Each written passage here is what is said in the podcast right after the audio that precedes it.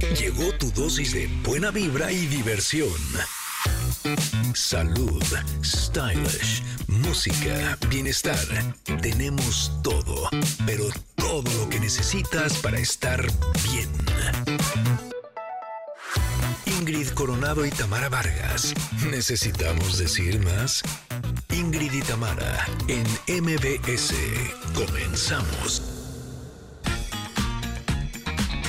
Excelente mañana, Connectors. ¿Cómo están? Abrimos el ojo y era miércoles, así les digo. Oigan, el día de hoy nos va a acompañar María Elena Ríos para explicarnos de qué va la ley Malena. ¿cómo están? Muy buenos días. Qué felicidad de estar con ustedes. Oigan, en el marco del Día Internacional del Implante Coclear, platicaremos con Carmen Olmos sobre su función y beneficio para quienes sufren problemas de audición. Estén muy atentos, Connectors. Estén muy atentos porque vamos a continuar también platicando con nuestras amigas, compañeras Andrea Vargas, Adelaida Harrison, sobre cómo maximizar el potencial de esa personalidad tan bonita que es la nueve. Ay, sí. Dice que es la mejor. Dice que es la mejor y nada ¿De quién modesta. será la nueve? Ah, que no Y, adivina. y muy humilde, además. Sí, sencillita y carismática. exacto, exacto. Oigan, pero además nuestro querido Stevie de TV nos trae entrevista con Dakota Johnson por Madame Web y nos compartirá sus recomendaciones de la semana. Y estén muy atentos porque nos tiene una gran sorpresa.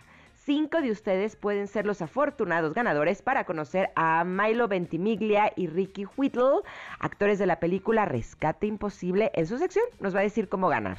Nosotros somos Ingrid y Tamara y estamos aquí en MBS. Comenzamos. Ingrid y Tamara en MBS 102.5.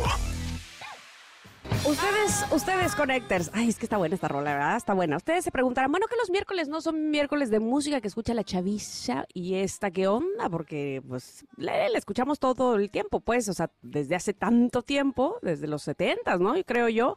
Pero es que ahí les va, que les tenemos una dinámica para que se ganen, se ganen, se lleven los premios esta mañana porque vamos a estar poniendo durante todo el programa, durante las tres horas del programa, música de película, ¿ok? Yo les voy a decir, de hecho, cómo se llama esta canción. Se llama Eye of the Tiger, que la conocemos, es un clásico.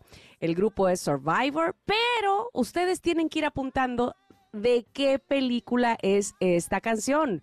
Porque al final, al final, antes de que se acabe el programa, por supuesto, antes de la una de la tarde, el que nos diga todas las películas o todas las, no las canciones, las películas que pusimos aquí en este, eh, en este miércoles musical cinematográfico, se llevará premios. ¿Y qué premios se van a llevar? Les voy a decir, dos pases dobles para, uh, para el concierto de Mikel Erenchun, que es la voz de Duncan Du, lo sabemos, y que va a estar en La Maraca el próximo 16 de marzo. ¿Qué más tenemos, Ingrid? Tenemos un pase doble para Peter Pan que sale mal, donde una agrupación dramática intentará montar este clásico con poco presupuesto. No, es una obra en la que no paras de reír, les va a encantar. La cita es el 24 de febrero a las 8.30 de la noche en el Foro Cultural Chapultepec. Y ¿Pero por supuesto, más? sí, tenemos pases dobles para que vivan la experiencia de la cartelera de Cinépolis, formato tradicional de lunes a viernes, se van acompañados, ven películas que ahorita hay que verlas, hay que ver, bueno, siempre hay que verlas evidentemente, que si las del Oscar, que si las que no, que este, mexicanas hay también. Así es que, bueno, pues ustedes se pueden llevar estos premios si van apuntando las películas que corresponden a las canciones que vamos a poner el día de hoy. Esta estaba muy fácil, ¿no, Ingrid? Esta yo creo que todo el mundo sabemos de qué película es Eye of the Tiger. Se me hace Yo no que tengo sí. ni idea. No me digas eso. No tengo ni idea. Bueno, Yo Ya. no me ganaría ni un pase porque no tengo ni la más remota idea de este de qué película es. bueno, pero ya cuando les digo Eye of the Tiger pueden investigar. Eh, en fin, bienvenidos sean, queridos Connectors, a este programa. El día de hoy, sin duda, eh, con mucho cariño tenemos para ustedes mucha información, mucho contenido, eh, este y todos los días, evidentemente. Ojalá, ojalá que sea de su agrado y que nos lo hagan saber, eso es mejor aún. Gracias por sintonizarnos en el 102.5 MBS en Ciudad de México y gracias a los que se unen, que me encanta porque también nos sintonizan en EXA 91.3 en Córdoba y en Mazatlán también, ¿eh? En EXA 89.7. A todos ustedes muchas gracias. Por supuesto, a quienes eh, van en sus eh, eh, transporte, en el transporte público, en sus autos, en donde vayan escuchándonos, que van rumbo al trabajo, a la escuela, que sé yo, a lo que tengan que hacer, que bueno, que se van uniendo, y a quienes nos escuchan en el podcast, bienvenidos sean también en todas partes del mundo, gracias a la tecnología. Hoy tenemos pregunta del día, ¿verdad, Ingrid? Exacto, queremos saber sobre qué podrías pasar hablando horas y la gente no sabe. Eh, podríamos pasar hablando horas y la gente no sabe de la pregunta del día sobre qué podrías estar pasando horas y la gente no sabe, no le entendí. a ver, ¿de qué podrías, de qué tema te gusta hablar? Y yo, te, yo puedo hasta contestar tu respuesta, yo ya me lo sé. ¿De qué tema podría hablar Ingrid horas y horas y horas y horas y no se cansaría? Por supuesto. De la chi espiritual. Como dice, sí, como dicen mis hermanas, de tus cosas raras esas del chi. Así. Pero a poco no, está padre, porque es algo que te gusta, que manejas, que sabes, que comprendes, que te gusta además seguir investigando y eso está buenísimo. Exacto, eso me encanta. De ti, aquí dicen en la producción, Ingrid de espiritualidad. ¿Ves? ¿Ves? Sí, del chi. A mí me encanta el chi. ¿Qué, chi? El chi, y la chía. Así, me gustan las dos. Ya les dije que chi.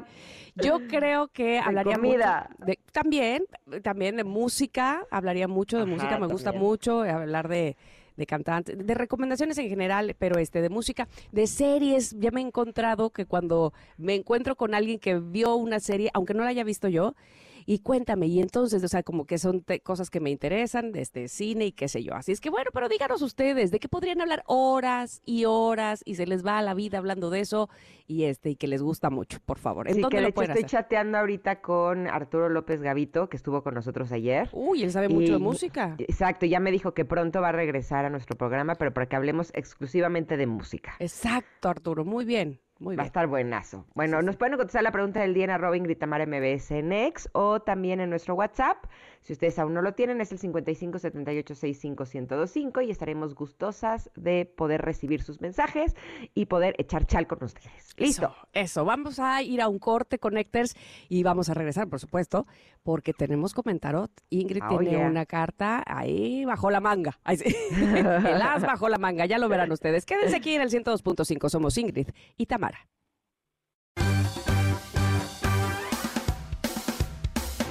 Momento de una pausa.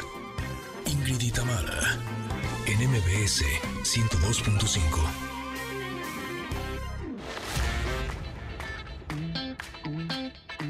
Ingrid y en MBS 102.5. Continuamos. Conectarse el día de hoy me encontré una publicación en Instagram y me parece que lo que dice esta publicación está buenísimo, es fundamental y lo tenemos que tener claro siempre porque muchas veces lo tenemos claro pero ya que eh, pasó. exacto, o sea, ya que pasó el tiempo dices, híjole, sí es cierto, eso es lo que me estaba ah. pasando, como que no lo tenías tan a la mano esta información, por lo tanto, por eso me gustó mucho. Y dice así, a veces la vida te saca a empujones de los sitios donde no te conviene estar. ¿Te ha pasado, Tam? Oh, bueno, ¿qué te digo? Y entonces uno se pone este, como pantera de, ¿por qué? Si yo tenía que estar ahí, no sé qué, y entonces me sacaron de la peor manera, no sé qué. Y ya después dices, ay, gracias. qué bueno. Exacto, la cosa es por qué nos quedamos tanto tiempo.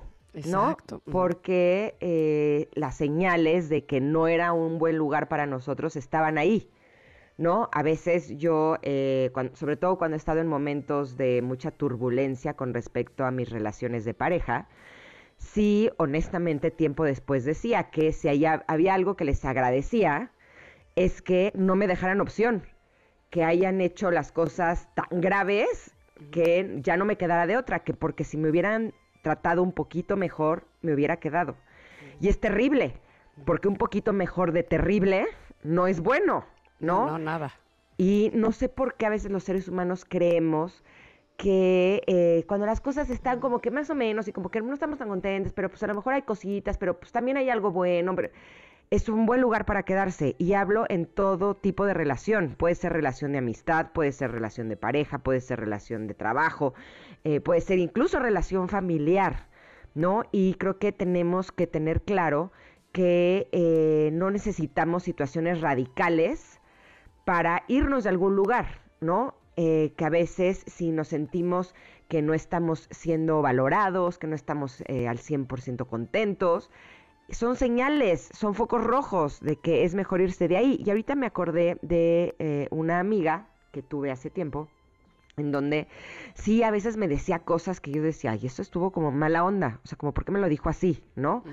Y decía, bueno, a lo mejor está de mal humor, o a lo mejor está pasando por un mal momento. Pero o ella es así. Exacto, o ella es así, exacto, y a lo mejor sí es así, pero eso no quiere decir que yo me tenga que quedar con una persona que es así si no me gusta, ¿no? De acuerdo, totalmente. Así. Ah. Estoy pasando la bola. ah, ok. Oye, es que mira, yo estaba viendo también la imagen que mandaste, lo que dice, eh, voy a repetirlo, dice, a veces la vida te saca empujones de los sitios donde no te conviene estar. Ojo, a mí me, ha pasado de, de, de, melón y de sandía, es decir, que me quedo ahí y no debería porque me están tratando mal y entonces luego me sacan sin que yo quisiera y entonces después me doy cuenta de, oh, qué mal, qué mal estaba todo allá adentro cuando lo ves con otra perspectiva, desde lejos, ¿no? Y también me ha pasado que estoy tan cómoda en un lugar que digo, pues aquí, ¿no? ¿Qué onda? Ya, pues aquí me quedé para siempre, eternamente. Y la vida te pone a prueba y te saca de ahí precisamente de tu comodidad para que hagas algo más porque sabe que puedes, porque evidentemente si no te pones retos, pues no evolucionas, no vas para arriba, no te vas a otro nivel y hasta después lo comprendes, porque a mí me pasa que digo, ay mamacita santa, ¿y ahora cómo le voy a hacer con esto? Pero lo saco y digo, oh, wow, no sabía que podía hacerlo. Qué bueno que me salí de donde estaba, ¿no? Y, lo digo eh, evidentemente por experiencia propia. Muchas veces eh, uno piensa que esos retos eh, son lo peor que te puede pasar, eh, ya estás llorando ahí este, en tu almohada, ¿cómo es posible? Pero si yo estaba tan bien eh, y quiero regresar a, la comodidad en la que yo estaba. Y después, como bien dices tú, eh, al paso del tiempo dices, es que si no me hubiera yo enfrentado a ese reto, mira, no hubiera llegado hasta aquí, hasta donde estoy. La vida me lo puso. Y luego se encarga de ponértelo suavecito y si no lo entiendes, te lo pone más fuerte. Es que ese es el y problema. Te lo vuelve a poner hasta que agarres la onda, ¿no? Sí, sí, por supuesto. Y mira, esta carta también nos dice, siempre el universo nos abre una puerta cuando alguna otra se cierra. Sin embargo, podemos estar tan enfocados en la puerta que se cerró que no podemos ver con claridad las oportunidades que están a solo un paso de distancia. Sácatelas. Exacto. Y es cierto. Yo me acuerdo que una vez una cara mi amiga me sacó de su casa. ¿A poco? sí, así, agarró, abrió la puerta y me sacó. Sí, porque me hizo una propuesta que yo no quise y me sacó de su casa, literal, ¿no? Y eh, con el tiempo me doy cuenta de cómo era amiga de una persona así, ¿no? Porque además, como trabajaba con ella, intentaba pues llevar la fiesta en paz. Y es curioso porque luego me culparon a mí de haberle hecho la propuesta que me hizo ella a mí. la que no ah. acepté. Sí, ya sabes que hacen ese tipo de cosas. Pero bueno, el punto es que cuando una persona te saca de su vida así, puede ser no de forma gráfica y literal, ¿no? Tenemos que aprender a darnos cuenta que hay una razón en ello, ¿no? Porque a veces al día siguiente a lo mejor nos dicen, no, perdón, y volvemos a caer. No sé por qué le damos tantas oportunidades a la gente. ¿Te ha pasado eso? Sí, sí, sí, sí, sí. Porque además, eh, a ver, eh, cero modestia, pero muchas veces, o la mayoría de las veces creemos que la gente es como tú, ¿no? Y que no haría cosas malas porque tú no las harías. malas entre comillas, es decir, no, seguro, o sea, las justificas, ¿no? Básicamente porque dices, ¿cómo va a hacerme algo así? ¿Cómo va a, correrme o a decirme algo malo? Eh, no, claro que no. Y entonces ahí es cuando aguantas, ¿no? Y evidentemente pues hay gente de todo tipo. Ay, sí, a lo mejor tú no lo ves tan claro porque para ti no es una manera de actuar correctamente o no es algo que tú harías, pero me queda claro que hay gente que sí lo hace, ¿no? Así es que, bueno, eh, en el resto del párrafo del, que, está abajo de la publicación que nos mandaste, está muy interesante que dice, bueno, eh, no tenemos que entenderlo en el momento, pero una buena pista de que algo no nos conviene es que demande nuestra paz, nuestra tranquilidad. Uf eso es eh, totalmente cierto. De hecho, yo me quedé con una frase que tú dijiste en una en un comentarot. Eh, la acuñaste a Albert Einstein, que dice, una vida tranquila y humilde trae más felicidad que la búsqueda del éxito combinada con una inquietud constante. bueno, la tengo aquí pegadita en mi computadora porque se me hizo muy, me, me, llegó muchísimo. Pero entonces habla también un poco de eso, ¿no? A ver, pongamos como prioridad nuestra paz y nuestra tranquilidad. Y entonces cuando no estamos en un lugar que nos lo dé, pues a movernos, ¿no? Totalmente. Y mira, nos dice también, aprendamos a apostar por nosotros, a valorarnos y a procurarnos lo mejor que, está espera que estar esperando a que le demos entrada a nuestras vidas. No lo entendí. Aprendamos a apostar por nosotros, a valorarnos y a procurarnos lo mejor que está esperando a que le demos ah. entrada, lo mejor está esperando a que nosotros le demos entrada a nuestras vidas, a eso, a lo mejor, que entre en nuestra de mi mente. es la gripa, es la gripa. Yo creo que sí, como que siento que tengo, tengo turbias las ideas. Pues Ustedes disculparán pero aquí estoy al pie del cañón. Eso, eso, eso. Y bueno, pues de verdad que eh, tener siempre muy presente justamente el amor propio, porque además hasta lo pone así como hashtag amor propio. Pues sí, hay veces que la vida nos dice, aquí no es donde tienes que estar y seguramente aquel lugar donde, eh, aquel nuevo lugar donde estemos será una mejor elección, si, si tomamos en cuenta pues la experiencia del pasado. Así es que bueno, pues eh, ahí está posteada, ¿no? En arroba y MBS. Sí, sí, espero que ustedes la disfruten por si se la quieren mandar a alguien más que crean que le pueda servir. Bueno, pues este es, un, es una buena forma de decirle, quítate de ahí, no te lo mereces, ¿no? Mm, dale, ándale. A veces sí necesitamos que alguien nos lo diga. Es verdad, es verdad. Bueno, pues ahí está. También en nuestro WhatsApp, como decíamos, eh, lo pueden encontrar 5578 65125. Vámonos al corte que tenemos una invitada esta, esta mañana, María Elena Ríos, nos va a hablar sobre la ley Malena. Así es que quédense con nosotras, somos Ingrid y Tamara.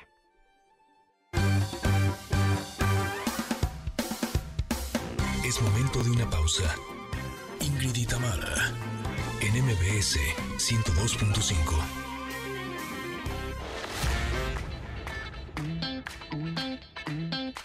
Tamara, NMBS 102.5. Continuamos. El día de hoy les recuerdo que tenemos una dinámica, queridos connectors. Estaremos poniendo eh, temas de películas, parte del soundtrack de películas, y ustedes tienen que ir apuntando de qué película se trata para que antes de que termine este programa, ahí, por ahí de la una de la tarde, ustedes nos digan todas las películas que eh, pusimos el día de hoy en cuanto, en cuanto a música. Por supuesto, yo les puedo decir, por supuesto, cómo se llama esta canción, My Heart Will Go On y la cantante es Celine Dion. Lo que ustedes tienen que apuntar es en qué película salía este tema. Está bien fácil. Creo yo que está muy fácil. Esa sí te la sabes, ¿verdad, Ingrid? Creo que, ay, ahí, ahí ¿me escuchas, Ingrid? Sí, yo sí te escucho. ¿Tú a Ándale, sí, perfecto. Ahí estamos perfectamente. Sí, ya sé qué película es, ya cayó el 20. Ah, bueno, pues ahí le pones para. Ah, no, tú no puedes ganar. Sí, pero los connectors sí. Uh. Oigan, me da muchísimo gusto el día de hoy eh, recibir a nuestra invitada, Marilena Ríos, saxofonista, eh, víctima de ataque con ácido, pero además una mujer que ha luchado, por supuesto. Voy a dar un poco de contexto por si alguna persona no supiera eh, su historia, con referente precisamente a por qué es víctima del ácido. Marilena como ya les decía, saxofonista del estado de Oaxaca. En septiembre de 2019 sufre un ataque con ácido el cual habría sido orquestado por quien en ese momento, o quien en ese momento era su expareja sentimental, Juan Antonio Vera Carrizal, eh, quien le pagó a unos hombres para que perpetraran el acto. Pero además, el, motivo de platicar con Marilena el día de hoy es saber de qué va la ley Malena, que fue presentada en febrero de 2023 ante el Congreso de la Ciudad de México y que el día de hoy ya es una realidad. ¿Estoy en lo correcto? Bienvenida, María Elena, ¿cómo estás? Muchísimas gracias por el espacio, un saludo a toda tu audiencia y pues estoy muy contenta, muy, muy feliz porque lo logramos, lo logramos todas desde cada uno de los espacios en donde nos encontramos. Esta lucha no solamente es mía, lamentablemente a mí me conocieron por esta situación, pero vemos más víctimas eh, es una reforma al Código Penal y a la Ley de Acceso de las Mujeres a una vida libre de violencia aquí en la Ciudad de México, en donde por fin, por fin nos sacan a las agredidas con ácido y otras sustancias corrosivas nos sacan del apartado de la violencia física, que sabemos que este tipo de ataques no se pueden equiparar a un moretón, y ahora es una, una violencia autónoma nombrada como violencia ácida lo que garantiza muchísimo esta diferenciación para, para las cuestiones penales en nuestros procesos. Otra de las cosas que se modificó pues fue el Código Penal, en donde ya no se van a llamar ni se van a categorizar como lesiones, sino como tentativa de feminicidio, ascendiendo inclusive hasta más de 40 años de prisión. Este, cuando lleguemos a una sentencia, esto promete también garantizar a las mujeres que sus eh, o a las sobrevivientes que, que, sus procesos ya no se estén reclasificando porque el delito es imprescriptible. imprescriptible. Mira, ya hasta me trabo de la emoción. Eh, se está considerando un, un plazo de 30 días para la Secretaría de Salud, que es a donde todos vamos a llegar a un hospital, para que dé aviso a la autoridad ministerial a través de un protocolo. ¿Por qué? Porque me han, me han dicho, oye Malena, es que los agresores se deberían de quedar toda su vida en la cárcel y claro que tienen razón, es algo con lo que yo totalmente, pero primero se tiene que, que legislar teniendo un registro. Actualmente ah, no hay em, cifras oficiales de mujeres agredidas. La Fundación Carmen Sánchez ha hecho un trabajo muy importante, pero somos más ¿no? Entonces, hacer un registro es dándole primero la orden a la, a la, Secretaría de Salud para que haga un protocolo. ¿Cómo sería este protocolo? Hoy, 20 de febrero del 2024, a las 4 de la tarde, llegó una persona del sexo femenino con quemaduras en aproximadamente 50% de su cuerpo eh, por la sustancia de diésel. Eh, damos eh, aviso a la autoridad ministerial y la autoridad ministerial tiene que hacer un protocolo similar y así se va a ir formando pues esta cantidad de mujeres porque pues no son delitos aislados, no son delitos que hay muy de vez en cuando. En mi caso decían, es la primer oaxaqueña que han agredido. No, no, habemos más, muchos no tuvieron la oportunidad de vivir y, pues varias están en el anonimato, que es muy respetable también esa decisión, ¿no? Pero bueno, ahora eh, yo hago la invitación a los congresos que restan ahorita esta reforma, ya se aprobó en Puebla el año pasado, hace unas semanas en Baja California, ahora en la Ciudad de México, el corazón de nuestro país, estamos esperando respuesta de Zacatecas, de Aguascalientes, de Nayarit, de Colima, Veracruz, Quintana Roo, Guerrero, San Luis Potosí y pues claro, hacer la invitación por supuesto también a Oaxaca, ¿no?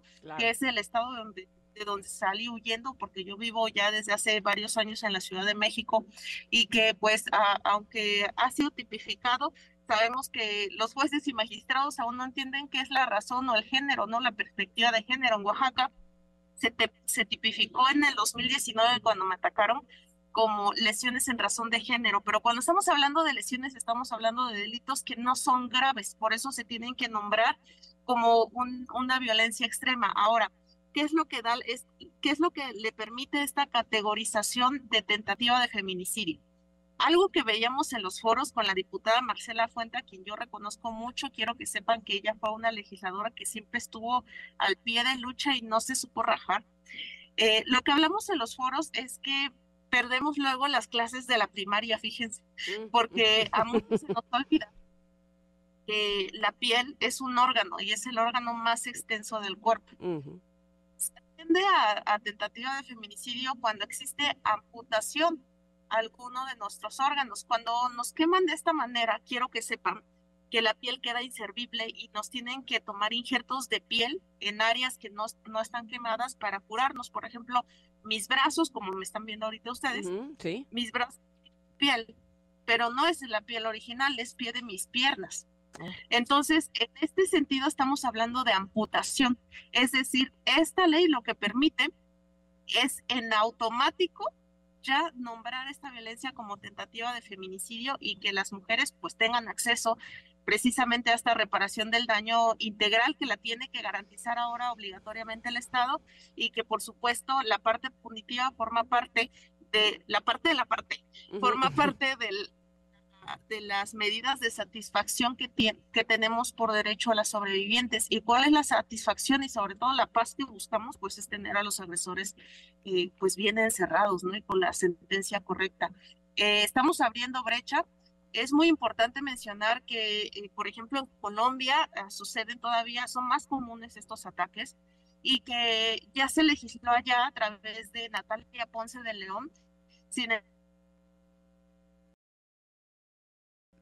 te, espérame, te estamos perdiendo. Te estamos, estamos perdiendo. Malena.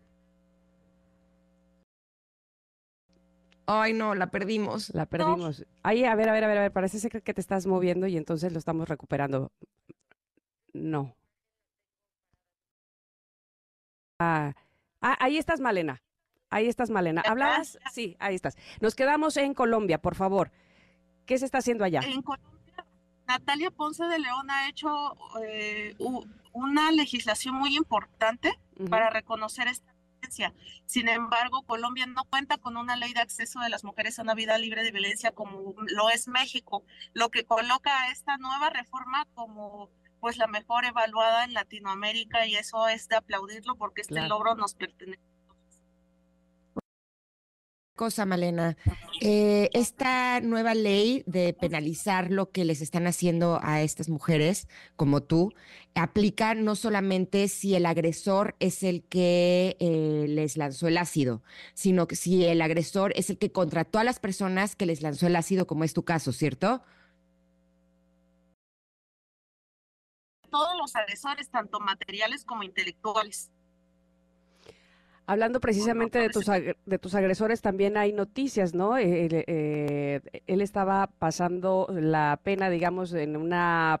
Eh, de manera domiciliaria y ahora sabemos que no es así. Regresará gracias a, no tengo aquí el dato, pero si no estoy mal, es una jueza que ha decidido que él tiene que regresar a prisión. ¿Es así? No, lo que sucedió el año pasado, en el mes de enero, es que él solicitó el cambio de medida cautelar para que llevara su en arraigo domiciliario. Un juez de nombre Teodoro Pacheco Pacheco eh, lo favoreció, sin embargo los procesos para que salgan es, son diferentes, ¿no?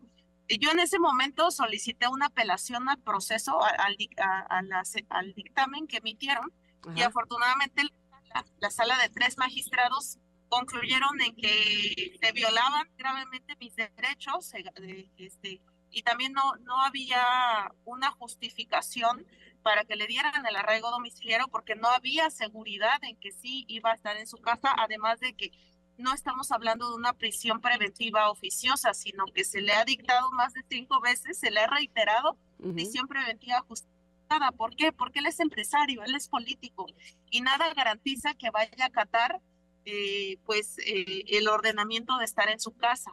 Entonces, él, eh, le, el juez sí lo favoreció, pero a través de la apelación que hicimos con mi querida doctora y abogada Dina Cristal González Obregón, es que se pudo frenar y cuando él quería hacer su trámite, pues ya no pudo salir de la cárcel y él, él sigue pagando más bien llevando su proceso porque no está sentenciado. La audiencia de debate se llevará a partir del 11 de junio. Y qué bueno que me preguntas porque el día de hoy me llegó una notificación de la sala también, una resolución en donde le reitera y le está solicitando a Juan Antonio Vera Carrizal que garantice la reparación del daño y que está obligado en un plazo no mayor a cinco días, lo cual es algo con lo que batallamos todo el tiempo las víctimas, la reparación del daño integral, no, no solamente la económica, sino las medidas de los tratamientos médicos. Y gracias a esta reforma, vaya dentro de lo malo, ¿no? Porque a mí no me gustaría que sigan agrediendo a mujeres. Por supuesto. Pero en caso de que suceda,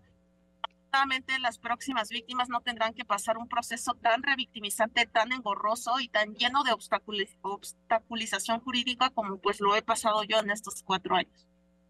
Dime una cosa, ahorita hablabas de la reparación del daño. Este es un proceso largo, se puede lograr por medio de cirugías eh, con los implantes de los que hablabas de eh, poner piel de otras partes del cuerpo en las zonas que están dañadas.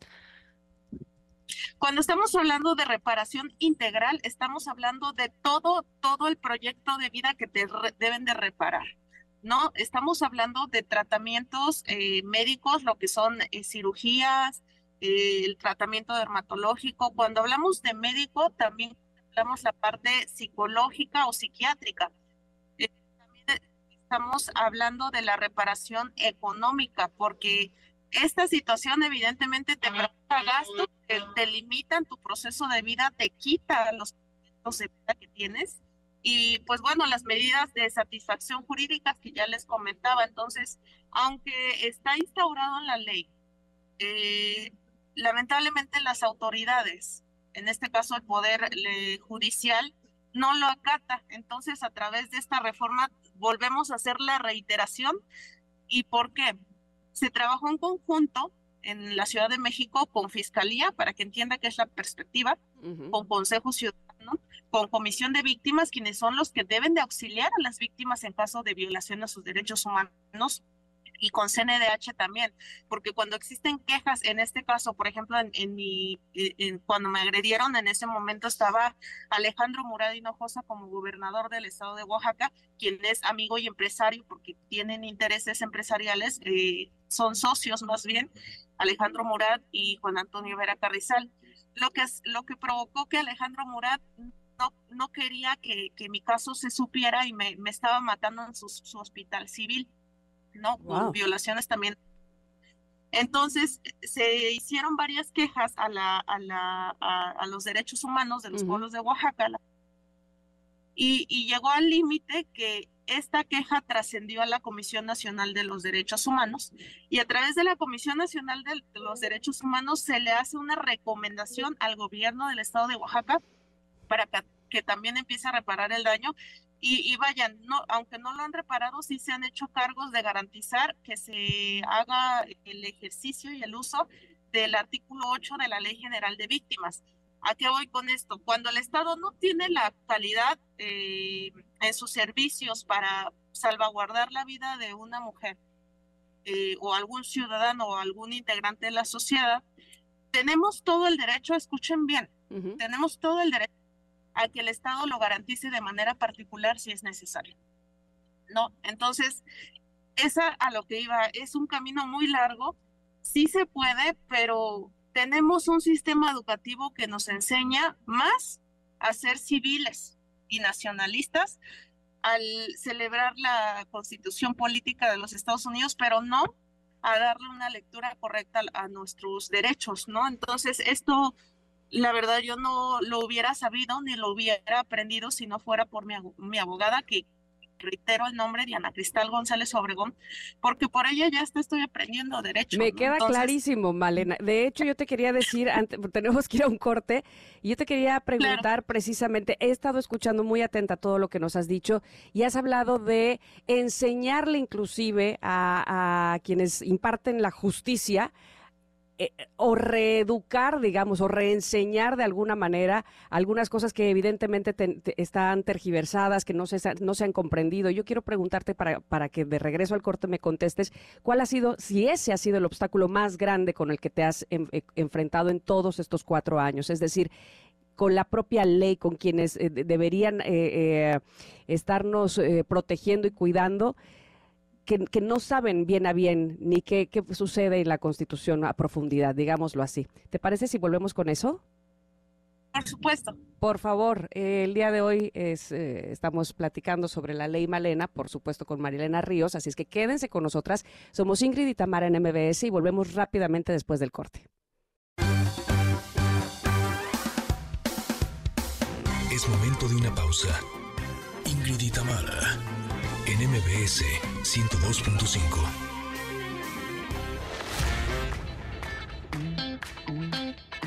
Ingrid y Tamara, en MBS 102.5. Continuamos. Conectores queridos, estamos de regreso. Les recuerdo la dinámica del día de hoy para poderse llevar sus pases, para poder disfrutar de los regalos de este programa.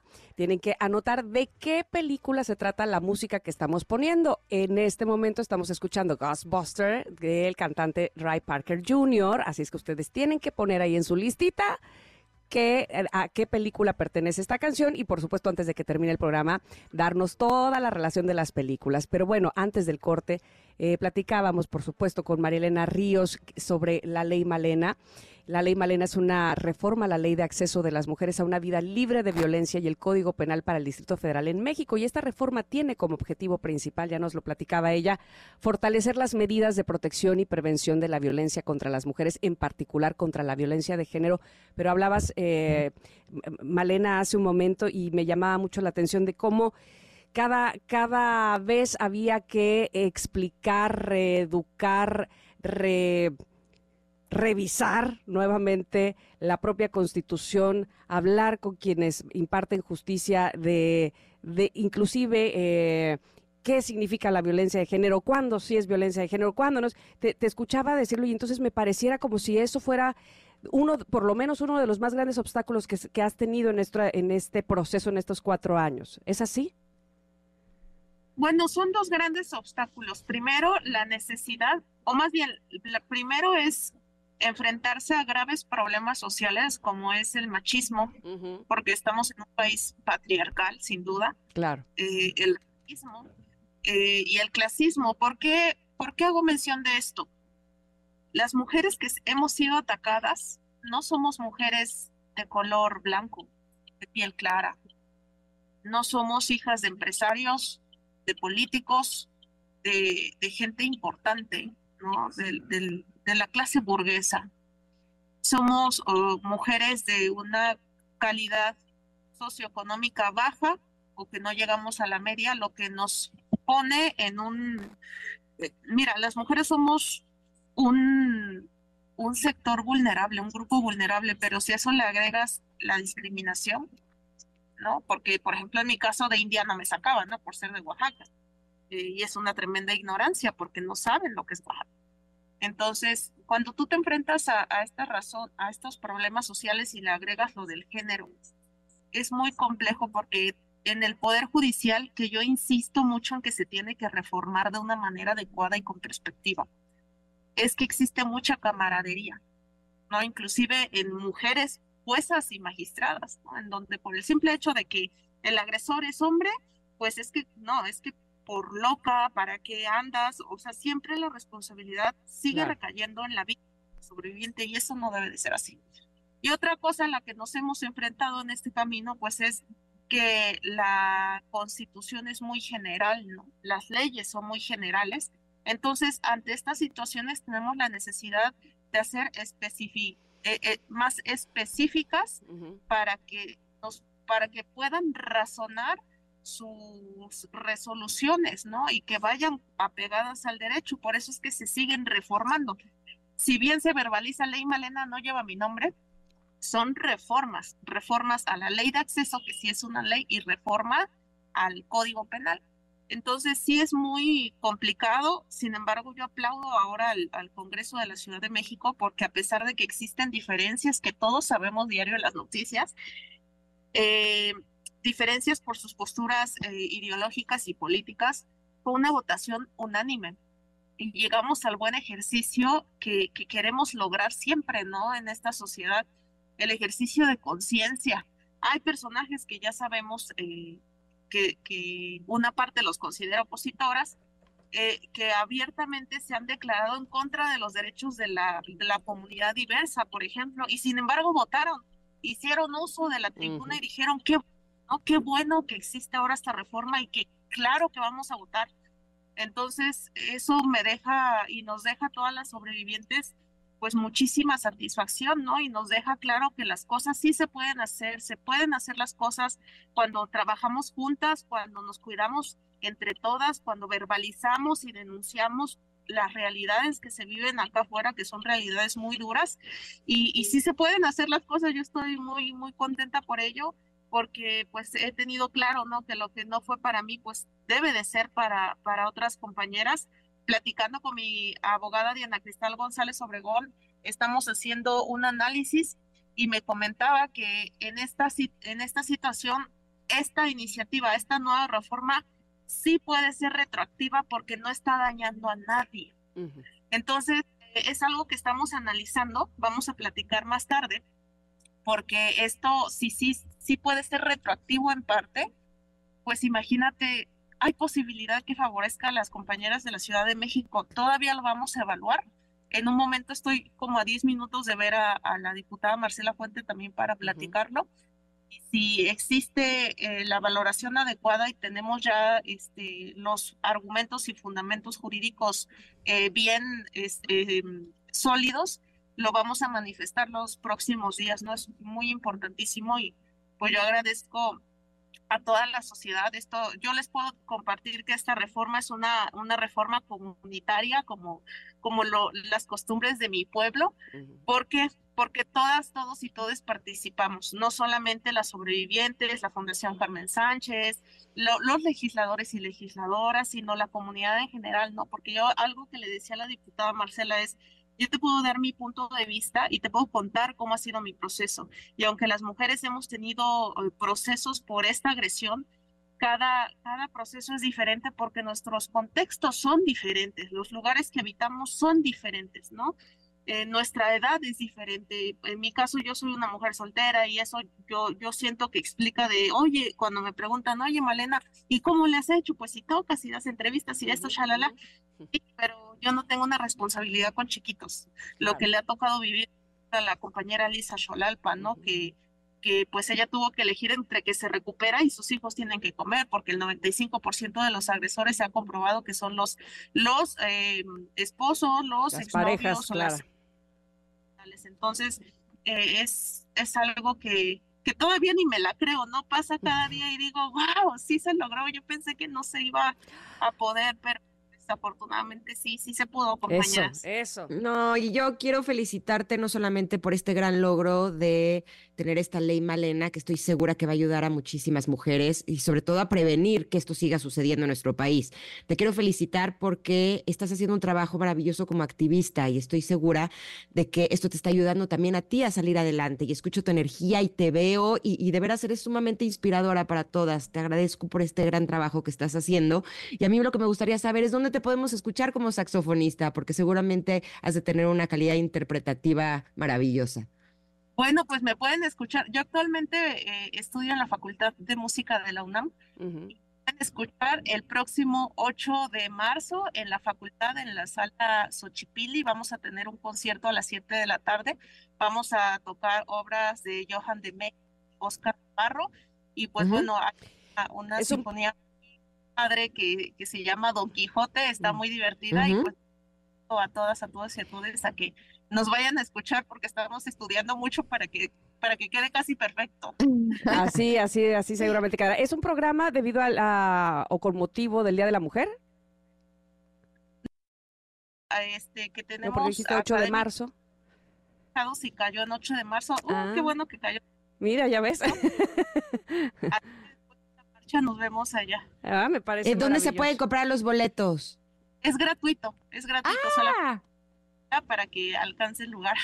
Perfecto. María muchísimas felicidades. Sin duda, esto es un precedente. Hablabas hace un momento de otros países también, pero bueno, evidentemente te agradecemos en nombre de todas las mujeres porque evidentemente tu lucha ha sido para todas. Muchísimas gracias y muchas felicidades a ti y a tu abogada Diana Cristal González Obregón.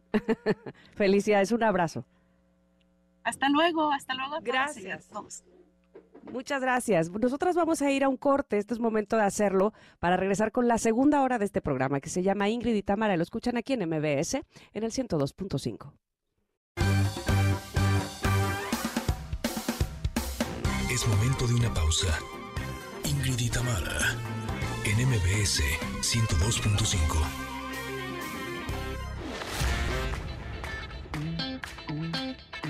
Ingrid y Tamara, NMBS 102.5. Continuamos.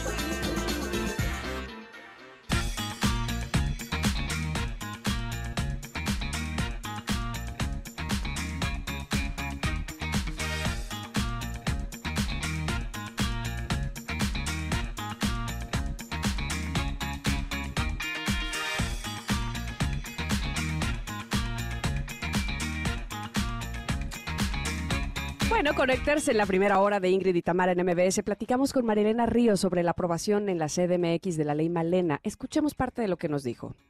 ¿Qué es lo que le permite esta categorización de tentativa de feminicidio? La piel es un órgano y es el órgano más extenso del cuerpo. Tiende a, a tentativa de feminicidio cuando existe amputación alguno de nuestros órganos. Cuando nos queman de esta manera, quiero que sepan que la piel queda inservible y nos tienen que tomar injertos de piel en áreas que no, no están quemadas para curarnos.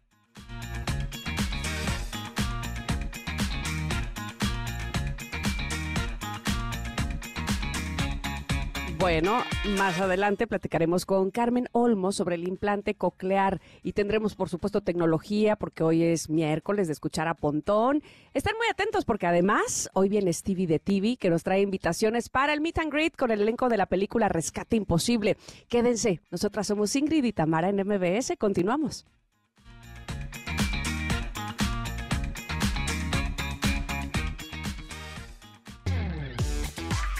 Ingrid y Tamara, en MBS 102.5. Estamos escuchando I Will Always Love You de Whitney Houston. Ya saben de qué película es. Ah, esta también me la sé. Esa ¿Tú te la me sabes? sé. Sí, como de que Ay, no. Esa sí nos la sabemos. ¿Cómo no? Oigan, eh, aprovecho para saludar nuevamente a los que nos están sintonizando a través del 102.5, pero también saludo a Córdoba, que nos sintonizan en Exa 91.3, y a Mazatlán, que nos están acompañando en Exa 89.7. Gracias por estar aquí. Y tenemos invitada para hablar de un tema muy, muy importante, ya que cada año, el 25 de febrero, se conmemora el Día Internacional del Implante Coclear como recuerdo de la fecha en la que se realizó la primera implantación en 1957 por los doctores franceses de Journo y Eires. Por eso nos da mucho gusto recibir a Carmen Olmos Zavala, fundadora y directora de Fundación CYK México Escucha, que nos va a hablar justo de este tema. ¿Cómo estás, Carmen? Bienvenida. Hola, muy bien, chicas. ¿Y ustedes? Eh, muy bien, muchas gracias. Encantadas de tenerte por aquí.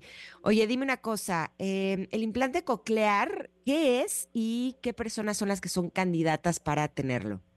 Bueno, actualmente el implante coclear es un dispositivo electrónico que capta el sonido y lo convierte en un impulso eléctrico para estimular los, las estructuras sanas que quedan de la vía auditiva en una persona sorda y que esta persona puede interpretar eso como sonidos. Es un proceso largo, ya que como es una escucha eléctrica, el- la persona tiene que aprender a escuchar de esa forma.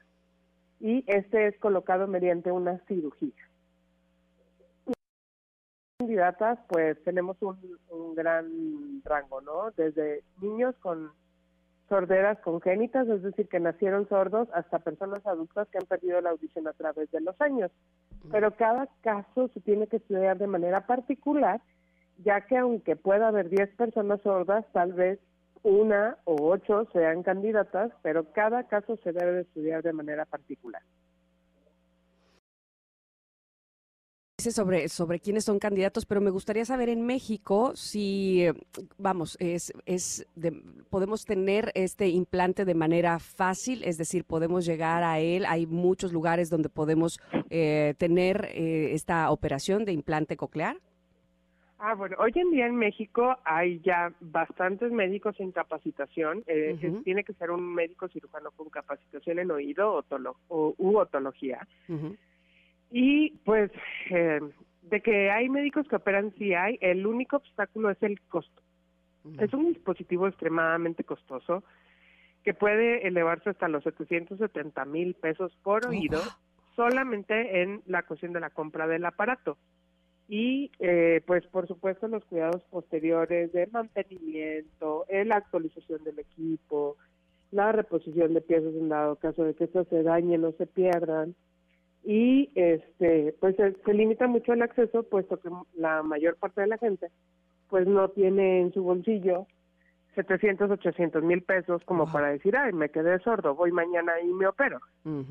Y a través del sistema de salud ha habido muchos cambios en las reformas de salud como para poder apoyar a la gente. De pronto ha habido eh, movimientos que tal vez por cuestiones políticas o algo liberan un poco de presupuesto, pero de manera general no se respeta una cantidad anual eh, constante que, que pueda manifestar un número de decir al año se van a liberar mil implantes. La verdad es que no lo ha habido. Cualquier hora. Donde el implante, pues tú llegas y dices que perdiste la audición, te hacen todos los estudios y el gobierno cubre el implante coclear. ¿Colocar a cualquier edad?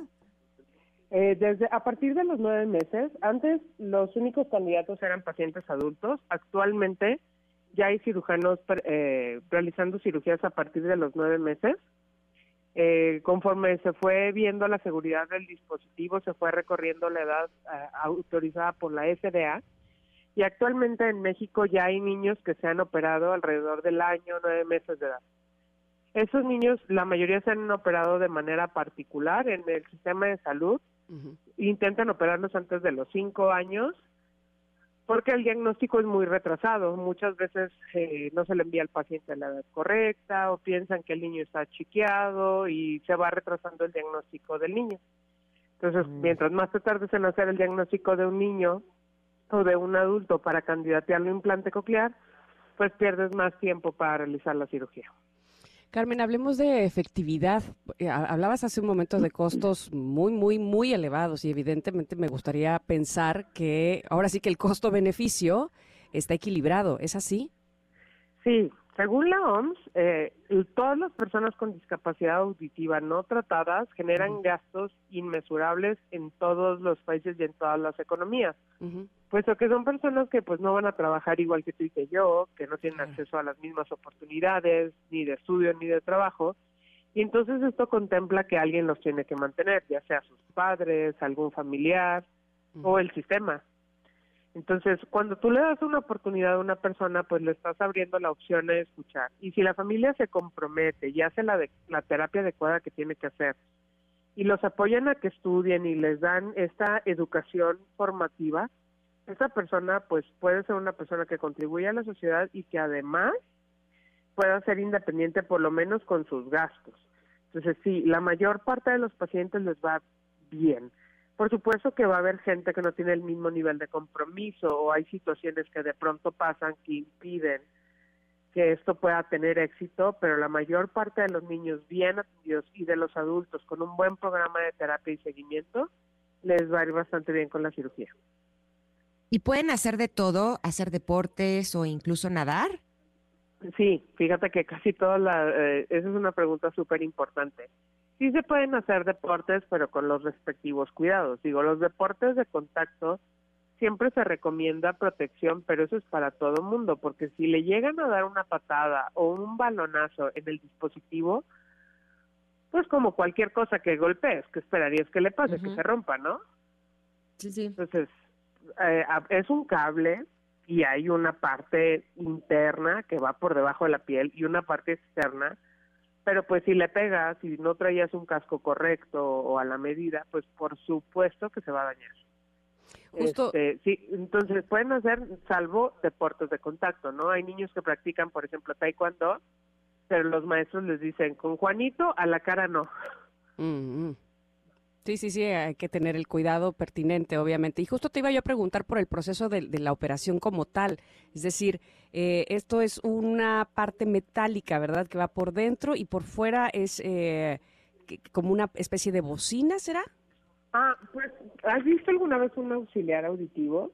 Sí, sí, sí. Bueno, haz de cuenta que eh, por dentro vamos a tener un cable que va a ir a la parte del oído interno y tenemos una parte un poquito más grande que se llama receptor estimulador, que es como una la parte de la computadora que va a analizar la señal y es un cuadrado, digamos, con un magneto.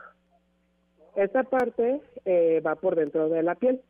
Por fuera va un auxiliar auditivo que tiene una antena que lleva el magneto al receptor estimulador y este procesador pues es como una microcomputadora que procesa y recibe todas las señales auditivas y le dice, ah, mira, esto parece un perro y lo pone por tonos. Entonces, acordándonos que todo el sonido pues es tonal, o sea, es decir, hay gente que tiene la voz más aguda, el perro ladra en graves, el ruido de fondo del carro. Entonces, esto ayuda a tipificar cada uno de los sonidos que entra para que la persona en la terapia los empiece a identificar.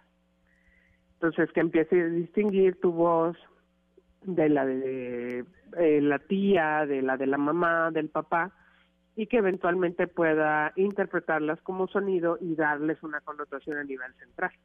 O sea, que lo entienda, que no vaya a pensar que el maullido del gato y el ladrido del perro es lo mismo. Lo mismo, claro. Claro, Pero esto requiere un entrenamiento y requiere horas y horas y horas y horas de terapia. O sea, luego a veces les digo, realmente conseguir el dinero para los implantes es lo más fácil, porque mm. de ahí todavía se vienen 8, 10, 12 años de terapia. O sea, es un compromiso a largo plazo de parte de las familias y obviamente de los terapeutas y de los médicos para poner a esta persona en una situación de igualdad. Candidatos de un implante coclear. Mm, las personas, por ejemplo, que han tenido destrucción de la cóclea, eh, si tú te tocas detrás de tu oreja, vas a sentir un huesito. Este huesito se llama mastoides.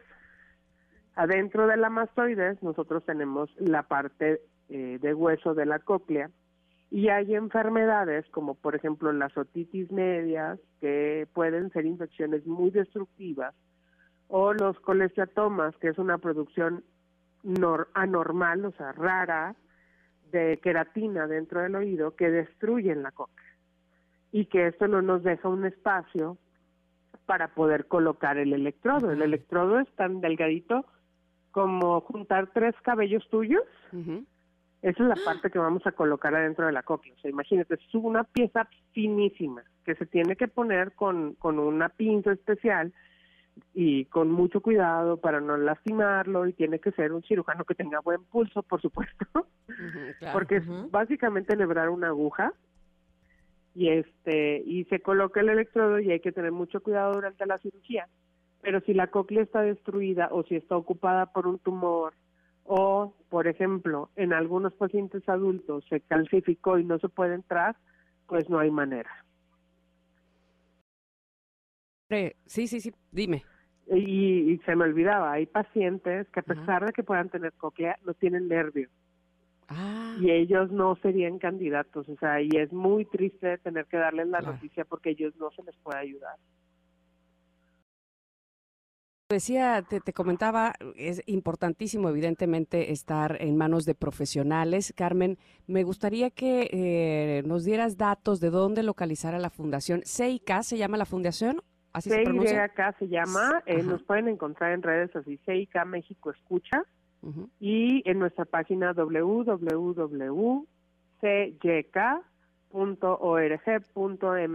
ahí tenemos fotos de nuestros candidatos, y justo el domingo vamos a estar eh, celebrando el, festejo, que es el mero 25 del Día del Implante Coclear, con algunos de nuestros usuarios. Va a haber un show de un mago, que él también es un, una persona con discapacidad auditiva que hace magia. Mm. Él se llama el Mago del Silencio. Y vamos a estar en el Parque Bicentenario celebrando esto para quienes gusten apoyar a la causa y conocer a algunos de los beneficiarios pues vamos a estar por ahí conviviendo, festejando el Día del Implante Coclear desde las 11 de la mañana. Perfecto, te agradecemos muchísimo no solamente que nos hayas acompañado este día, sino el trabajo tan hermoso que hacen a través de la fundación ayudando a tantas personas que tienen discapacidad auditiva. Te mandamos un abrazo enorme, Carmen. Muchas gracias. Igualmente, gracias chicas, pasen un excelente día. Igual para ti, gracias. Igualmente. Ahora sí, vámonos al corte. Eso. Oye, tenemos, hay que recordarle al público que estamos poniendo música o partes de soundtrack de películas y que ustedes nos tienen que decir de qué película es ese tema para que al final nos digan por WhatsApp la lista de películas que pusimos aquí y se puedan llevar los regalos. Somos Ingrid y Tamara. En MBS continuamos, volvemos después del corte. Es momento de una pausa. Ingrid y Tamara en MBS 102.5.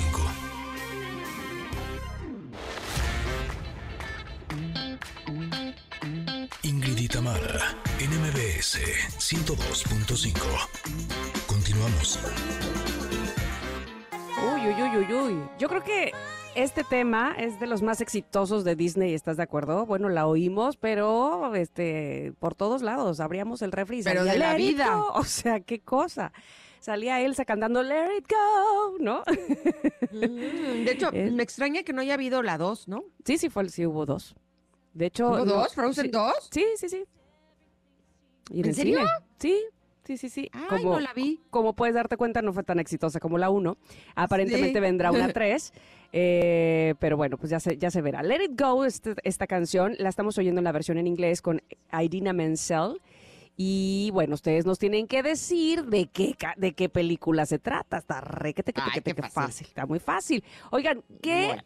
bonito se siente, les voy a decir algo. Ujú. Cuando la producción nos pone en nuestro chat toditititito los mensajes que han llegado, que si los de ex, que si los de WhatsApp, todos así, ¡pum! Ahí les va. Y vemos, pero es una cantidad Una explosión así. Una explosión de mensajes, pues uno se siente, ¿qué les puedo decir? Como pavo real de que nos contesten, de que nos platiquen todos estos mensajes que vamos a leer a continuación. Eso. Oye, así uno se siente bien querido. Pues se siente uno muy pelado, básicamente, porque capaz que pre- preguntábamos y nadie nos pelaba, pero no, aquí todo el mundo nos peló. Entonces, la pregunta del día es, ¿qué- ¿cuál es ese tema del cual podrías hablar horas y horas y horas y horas? Y nada más, antes de pasar con las respuestas que ya nos va a leer Ingrid y les voy a leer yo, hay un saludo antes que dice Julio César Sánchez López. Buenos días, Connectors. Me gustaría mandar un saludo a la familia Sánchez López de aquí de Netzahual- Nezahualcóyotl, Estado de México, que siempre les escuchamos y espero saludos de Ingrid y Tamara. Además, hoy es mi cumpleaños y me pueden felicitar, por favor. Oye, muchas felicidades. Ah, pero este es otro. A ver, es que ya no entendí. Uno es el saludo Ah, a claro, la- ese es otro. es otro, ¿verdad? Uno es el, el saludo a la familia Sánchez López. Julio César nos escribió. Familia, qué gusto que nos escuchen todos, todos, todos juntos ya en Nesa. Y otro es el Abrazo cumpleaños. grande. Otro es el cumpleaños, ¿verdad? Sí, el cumpleaños es de Ricardo Rubí, que cumple 52 y que dice que también ya tiene un rato escuchándonos. Muchas felicidades, querido Ricardo. Abrazo enorme. Que los cumpla feliz. Muy bien, Ricardo, qué padre. Y ahora sí, vamos a leer los mensajes de respuestas de la pregunta del día. Yolanda dice, buenos días, chicas. Yo pasaría horas, horas hablando de la comida. Ah, Ay, pues hagan una reunión. Exacto, Tamara hablemos, Yolanda. hablemos, Yolanda. ¿De qué vamos a hablar? ¿De qué comida? Cuéntame. Se la van a pasar bomba. Sí. Exacto. ¿Quién Eh, más? Espero, Yolanda, que ya estés en el selectísimo grupo de qué vamos a comer de este programa, porque pues ahí se habla mucho de comida sí. y, y cosas además muy ricas. Que por cierto, ¿cómo va la receta de las tortillas de harina? Oye, la pedí, te voy a decir una cosa. Yo tenía. ¿Ya estamos cerca? ya tenía yo, bueno, no es que ya tenía, este, una vez en el chat de los Rodríguez, donde está mi tía, este, teníamos hasta video donde mi tío le está tomando video y ella dice una para arriba, una para abajo. O sea, hasta nos enseña a palear las tortillas de harina. Oye, lo estuve busque y busque y ya no lo tengo. Hasta le pregunté a mi prima, oye, o me pasas otra vez el video de las tortillas de harina, me dice, pues ¿para quién es o qué? Le digo, para mi programa. me dice, es que yo también ya para lo- mis connectors. para mis connectors. connectors. Exacto. Oiga, y me dice, yo tampoco, yo tampoco lo tengo. Y entonces ando investigando quién de la familia lo tiene. Si no, voy a tener que decirle a mi tía Chacha que otra vez nos grabe uno, porque ¿qué es esto? Este, queremos saber cómo se hacen las tortillas de harina. Pero bueno, ¿qué dice Guadalupe con respecto a la pregunta del día, Ingrid? Di- Dice, hola chicas, buenos días. Yo podría hablar de series de anime. Ay, ahí sí, júntate, sí, no sé nada. júntate nada, con, nada. mi, Tú sí con mi sabes, hija ¿no? Miranda, sí, y mañana vamos a ir al estreno de la película Demon Slayer, que es como lo wow de lo super wow de lo super wow. Entonces ya me aventé, o ya me hizo aventarme las tres temporadas de la serie que pasa en la plataforma de la N. Y hoy no, y, y hoy me dijo, mamá, ¿ya estás lista? ¿Qué te vas a poner? Porque mañana vamos a ir a ver Demon Slayer al, al- al- cine. Y yo dije, pues me vas a prestar una capa o algo, porque yo no, yo no tengo nada. Y ella tiene todo. Eso te iba a preguntar, ¿qué te vas a poner? Me No voy a sabía que uno tenía que ir vestido de algo cuando Pues va a ver no. una película de anime. Pues no en realidad, pero ella es que es que los este los eh, el fandom del anime pues les gusta mucho cosplayarse o ponerse los eh, disfraces o es que les, ah, en mi época eran disfraces, ahora es cosplay, ¿no? Este, y entonces pues para no ir para no ser yo ahora la que no viene al caso, me voy a cosplayar también. Muy bien, Muy bien. buenísimo. Exacto. Y Mira, luego a Gabriela también nos dice, de practicar natación en el mar, lo amo. Ah, de eso padre. platicarías. Uy, Sí. natación y en el mar. O sea, yo no sé nadar ahora en el mar. Imagínate, qué, qué difícil eso para mí. Muy padre, Gabriela, qué buen deporte. Sí. Daniel dice, podría pasar horas hablando del comportamiento humano y sus innumerables co- correlaciones con el todo. Ah, qué interesante, Daniel. Órale, qué profundo. Ajá. Sí, está muy bien. Alex dice, me, me agrada hablar de política y de superación personal. Excelente miércoles. Muy bien, Gracias, Alex. Alex. Ramos dice, yo hablaría de espiritualidad y la perfección y maravilloso que es la vida, de lo que es nuestro cuerpo y no prestamos atención, profundizar sobre nuestra existencia y qué hacer en este plano. Órale, también muy, muy profundo. Muy bien. Enda dice, de comida, música, series, K-dramas, tecnología y la vida cotidiana. Ok, dice José, yo podría hablar horas y horas de música rock y de sus demás corrientes musicales y hablaría sobre los libros que he leído. Maravilloso. Oigan, a todos muchísimas gracias. Siguen y siguen llegando los mensajes. Gracias, gracias, gracias por enviarlos, ya sea en ex, ahí en arroba Ingrid MBS, si prefieren, o si quieren tener pues un acercamiento más acá, más este cálido, por vía WhatsApp, 5578651025. Antes de ir al corte, ¿saben qué sería increíble? Tener un segundo sueldo. ¿A poco no? Que nos llegara todos los meses, bueno, sería maravilloso. Un ingreso extra que ayude con los gastos, pero que no tengas que trabajar por él. Bueno, pues eso sí existe, ¿eh? Sí existe la forma de tener un segundo sueldo sin trabajar y se llama invertir. Y sabes qué, lo mejor es que no tienes que ser un experto en finanzas para hacerlo. Ahora puedes hacerlo con un solo clic y desde 500 pesos al mes. Solo entra a segundosueldo.mx, actívalo una vez y conviértete en inversionista para que comiences a generar ingresos pasivos y puedas vivir de tus inversiones. ¿Qué tal? Una verdadera maravilla. Te invitamos a que entres a segundosueldo.mx para que puedas encontrar toda la información y empezar a invertir. Vamos a ir un corte, pero volvemos porque ya está Adelaida Harrison lista para hablar de cómo puede desarrollar su máximo potencial, la personalidad número 9. Regresamos, somos Ingrid y Tamara y estamos aquí en el 102.5.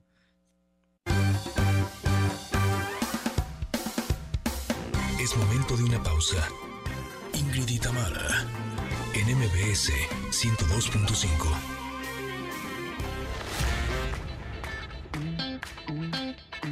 Ingrid y Tamara, en MBS 102.5. Continuamos. Enneagrama.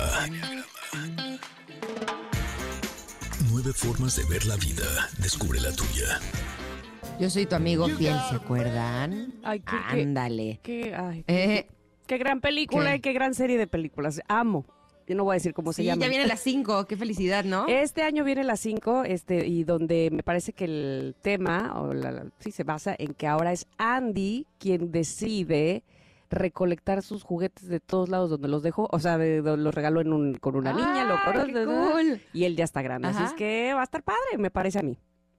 Va a estar muy padre. Esta canción se llama You've Got a Friend in Me de Randy Newman, pero recuerden que tienen que juntar las películas que tienen estas canciones porque al final se pueden llevar pases para los mejores eventos.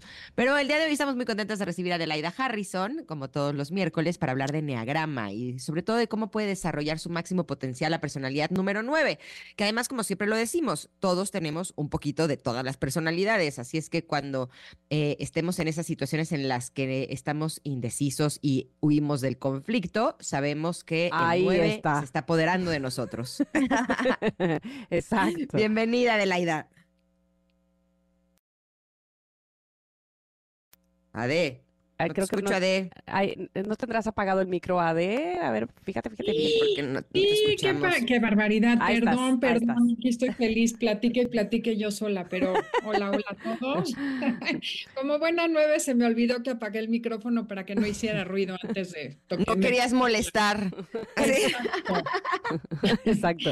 ¿Cómo Oigan, estás, Ade? Bienvenida. Bien, muy contenta, Tam, de, hablar de nuestra personalidad, pero además algo que les quiero recordar es que aparte de que todos tenemos un nueve dentro, para mí México es muy nueve.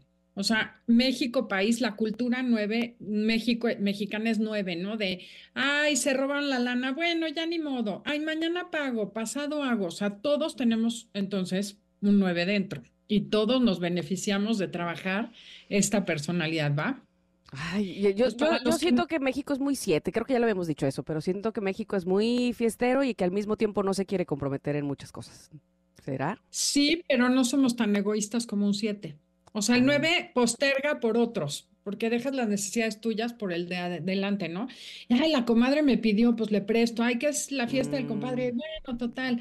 Me da la impresión que no tenemos esa motivación de quiero estar bien, quiero pasarla bien, aunque sí hay mucho 7 y hay mucha discusión. Andrea y yo, desde luego, Ah, ¿sí? diferimos. Ella dice 7 y yo digo que 9. Oye, pero bueno, en todo, en todo caso, dejar claro que aunque no tengas parte de personalidad nueve o creas no tenerla, siempre hay algún, alguien alrededor tuyo que es un nueve, que no le gusta el conflicto, que quiere todo en santa paz, que le huye, más bien, no es que no le guste, que le huye el conflicto y que no necesariamente eso es lo mejor, ¿no? Así es. Y bueno, antes de empezar, Tam, te quiero preguntar tú, si tuvieras una varita mágica. ¿qué te gustaría? Para ver, por ahí vamos a empezar. ¿Qué te gustaría cambiar de tu personalidad? Si tuvieras una varita y yo te dijera, te lo concedo, de Eh, todo lo que tiene. Yo creo que, pues, lo, lo que más me ha costado trabajo eh, enfocarme, que es en mi en la seguridad en mí misma, en tener seguridad en Ok. mí, que evidentemente eh, en este trabajo tengo que aplicarlo mucho, pero que cuando se apaga el micrófono, de repente, ya, adiós, la dejé ahí este, de, de 10 a 1. Ay, sí, la Qué seguridad. bueno que aquí sí la traes, ah, Tam, no, la siempre, verdad. siempre, siempre, aquí estoy. Aquí es bien bienvenida. Eh, eh, Esa Tam segura, bienvenidísima. mantenerla, mantenerla del resto del día y saber, eh, sí, confiar en mí. Es la, eh, eh, más que sobre, es una autoconfianza. Eso es. Súper. Bueno, recordemos además que el 9 es una personalidad tranquila, pacífica, que le gusta estar en paz con todo el mundo, que nos da mucho miedo el conflicto, como ya lo dijiste, y que en realidad eh, son personas que son queridas en general porque no suelen ser amenaza. Súper buena oreja, se sientan y se aguantan al invitado incómodo en la fiesta. O sea, como que somos cómodos. Un día dijeron que somos como zapatos viejos y me ofendí, pero es cierto, como que esos zapatos que te pones porque estás a gusto. El 9 es una personalidad que no amenaza y que te sientes a gusto, acogido, no juzgado. Pero el problema es que le damos tanta importancia al otro que no nos damos importancia a nosotros. Nos acostumbramos a fluir desde niños, a decir, bueno, el clásico, yo me acuerdo que me decían, es que eres la mayor, dale permiso, dale a tu hermano, cede, no seas egoísta. Claro, si te traen así, al ratito ya te cuesta trabajo decidir tú Retomar, claro. Y ese es el trabajo, ¿no? El primer trabajo es ver que tú sí mereces algo, que sí mereces un lugar en la familia, que sí mereces ser igual de importante que los demás, porque el niño nueve como que malinterpreta de que los otros son más importantes que yo, yo voy después de los demás, si sobra me toca, y es nada más como aprender a meternos en la ecuación, ¿no? Si todos somos importantes, también yo. Y entonces no acabas en que vas viendo que todo el mundo esté bien y se te olvida ver que tú estés bien, ¿no? En eso se parece mucho al 2. Entonces, ¿cómo puedes cambiar eso de darte importancia, de darte tu lugar? Literal es trabajando diario el sí merezco. Y yo hice afirmaciones de merecimiento porque de verdad, por más que sabía enneagrama y todo, diario me tenía que decir, merezco tal, tal, una vida plena, próspera, o sea, como reprogramar la mente. Esa es una gran idea para el 9. Qué chistoso. Yo, yo creo que mis afirmaciones son sí confío. O sea, sí confío en mí. Sí confío. Claro. Tengo total plena confianza en mí, me lo voy diciendo a cada rato, ¿eh? Bueno, súper, ya es un tip que nos das tú a nosotros. Sí, sí, sí, sí, el otra cosa que tiene el 9 es que como ves que es muy importante todo mundo, nos cuesta trabajo jerarquizar y estructurarnos, porque es igual de importante lo que necesita tu hijo con lo que necesita tu hermana, lo que te dijeron del radio, y entonces a veces perdemos como, es muy lindo porque hacemos a todo mundo sentir importante e igual de importantes, pero los pendientes no los jerarquizamos porque todo es igual de importante. Entonces hay que fijarnos metas, estructurarnos y seguir una agenda. Eso ayuda muchísimo, las alarmas en el reloj, te ayudan mucho a no perder de vista lo que realmente es importante y lo que es necesario hacer antes de ponerte a hacer otras cosas que quizá no son tan importantes. Porque Ok. tenemos tiempo a perder, en trivialidades el tiempo, ¿no? Me encanta, pero además cuando lo tienes ya en el radar, tienes la oportunidad de transformar eso, ¿no? Claro. Y eso les va a dar mucho más equilibrio, porque está padrísimo que sean generosos y que piensen en los demás, pero no se puede dar lo que no se tiene. Y si ustedes están eh, mal, pues entonces la calidad de lo que están dando pues no es igual que si ustedes están bien, ¿no? De acuerdo, de acuerdo. Oye, pero además, ¿sabes qué pasa? Que, que siento que al 9 muy fácilmente se le suben a las barbas, como se dice por ahí. Es decir, como no se prioriza, como bien dice Ingrid, ¿cómo vas a pedir algo que no estás haciendo tú contigo, no? Como no se prioriza, entonces es muy fácil que le pasen por encima. O sea, que le hagan cosas porque dice él, este no pone límites, este no le, o sea, este me va a permitir, ya ni le pregunto, ya lo hago, ya ni le pido permiso, ya voy. Entonces, eso es bien delicado, ¿no? Sí, es súper delicado y además sabes que muchas veces somos nosotros quienes damos el avión y dejamos pasar las cosas. Ni siquiera es que otros den por hecho, ¿no? Es cachar y decir, creo que una pregunta que como no nos tenemos que hacer es ¿qué quiero? ¿Qué necesito? Como estar preguntándonos constantemente yo qué quiero, yo qué necesito, yo cómo puedo participar, cómo puedo aportar para mí, ¿no? Ese es, ese es como el tema del 9, siempre estar viendo yo qué necesito y yo qué quiero. Y como dices tú, poner límites, aprender a decir que no y ser más asertivo es súper importante. ¿Estás ahí? ¿Estás? Te congelaste un poco, pero sí, vas bien. Ajá. Perfecto. Aprender a poner límites también tiene, pasa por saber qué quiero. Por eso es bien importante saber qué quiero y qué merezco, porque si yo sé lo que quiero y lo que necesito, puedo poner límites y puedo poner un alto. El problema es que muchas veces como nueves nos acostumbramos a fluir tanto que no sabemos qué queremos y ya nos acostumbramos a seguir a otros en vez de decir yo qué necesito. Por eso te digo, empieza por el merecimiento y el establecer prioridades. Básico. Y Perfecto. sí, sí. Dime. Tenemos que ir a un corte, pero ¿te parece si al regreso hablamos de qué podemos hacer las personas que queremos a los nueve para ayudarlos a que puedan desarrollar su máximo potencial? Sí, por supuesto, encantada. Perfecto. Vamos a un corte, pero volvemos. Estamos platicando con Adelaida Harrison y regresamos en unos minutos. Somos Ingrid y Tamara y estamos aquí en el 102.5. Es momento de una pausa. Ingrid y Tamara en MBS 102.5.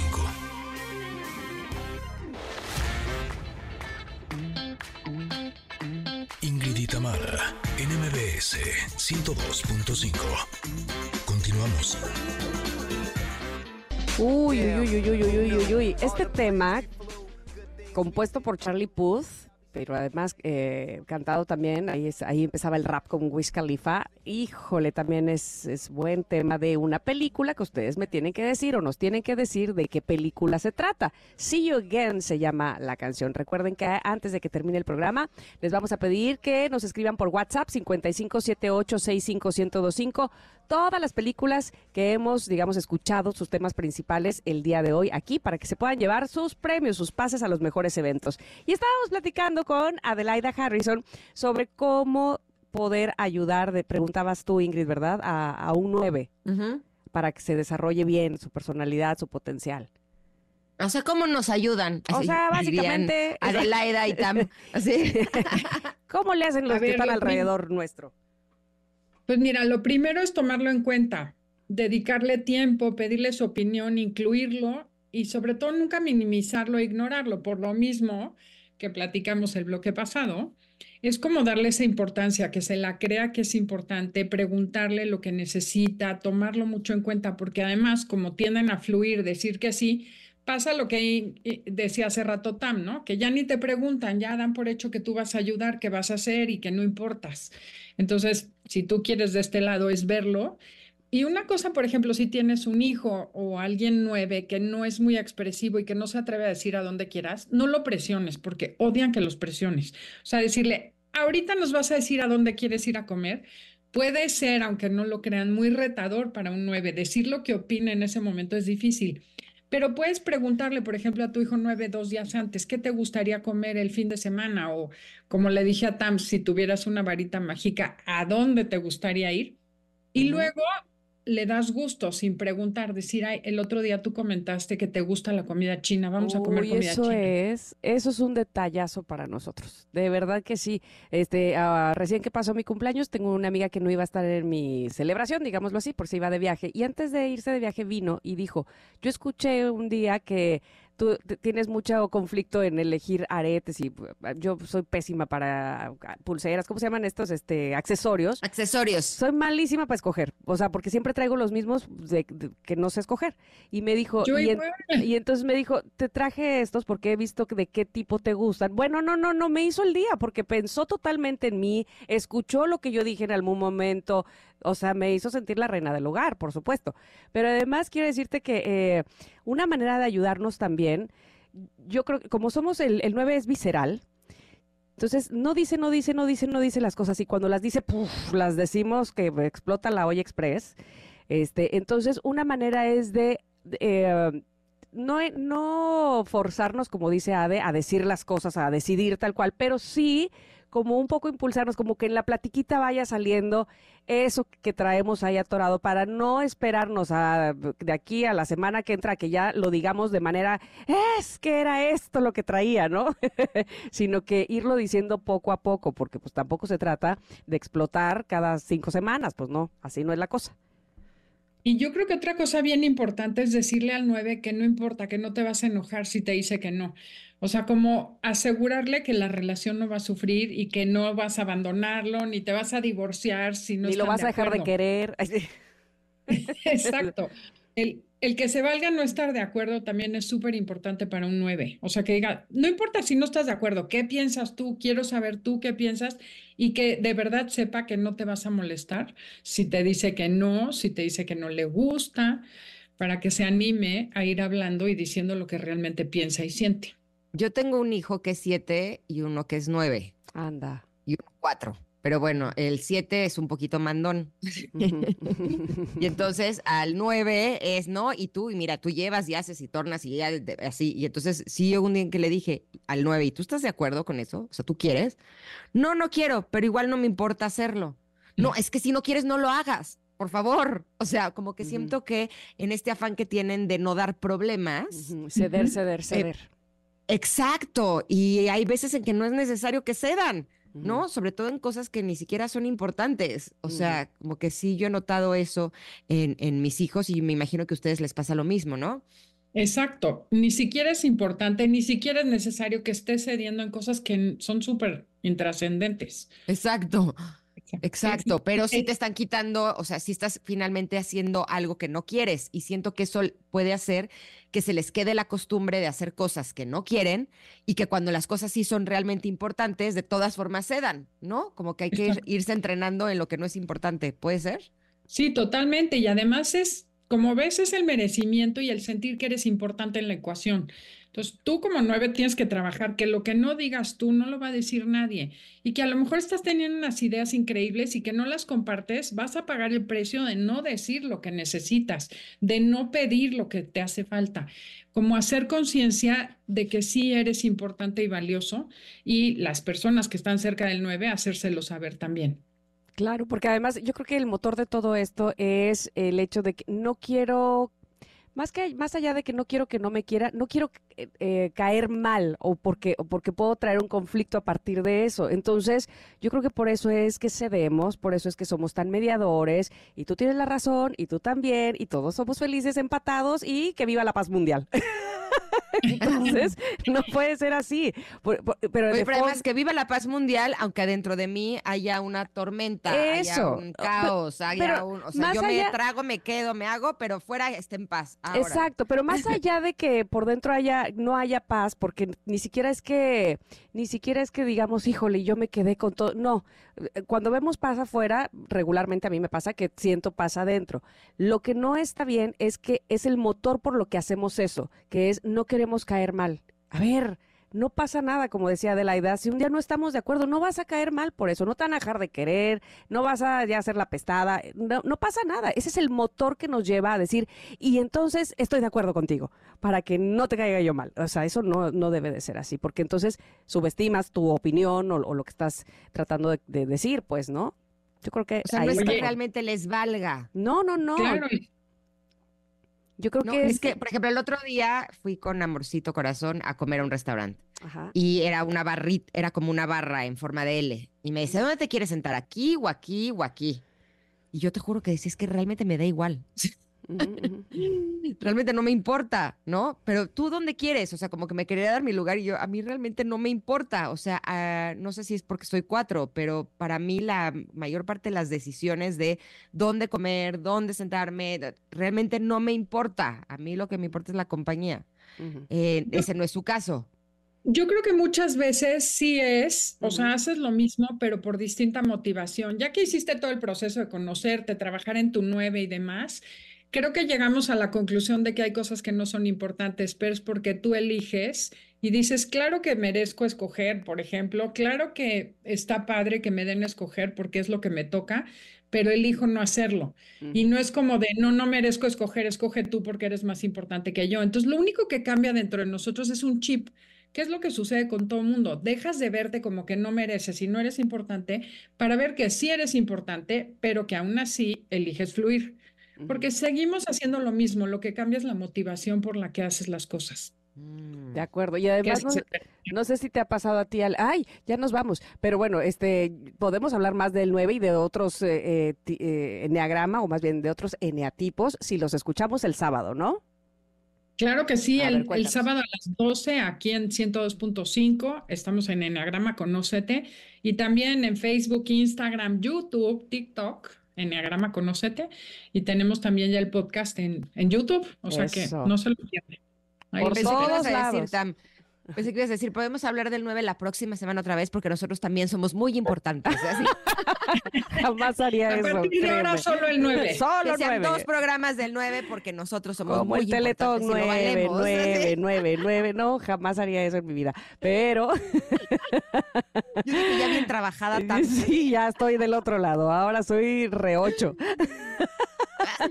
No, bueno, pero bueno, ahí estaremos pendientes, por supuesto, querida Ade. Aquí también las esperamos el próximo miércoles. Un saludo, Andrea. Gracias. Claro que sí, mil gracias. Gracias. Vamos un corte con pero regresamos. sí. que nos tiene entrevistas súper importantes y recomendaciones de cine y series. Nos trae Tomatazo, que ya me voy a traumar, me parece. Y Stevie de Award. Volvemos en unos minutos. Somos Ingrid y Tamara y estamos aquí en el 102.5. Es momento de una pausa. Ingrid y Tamara, en MBS 102.5.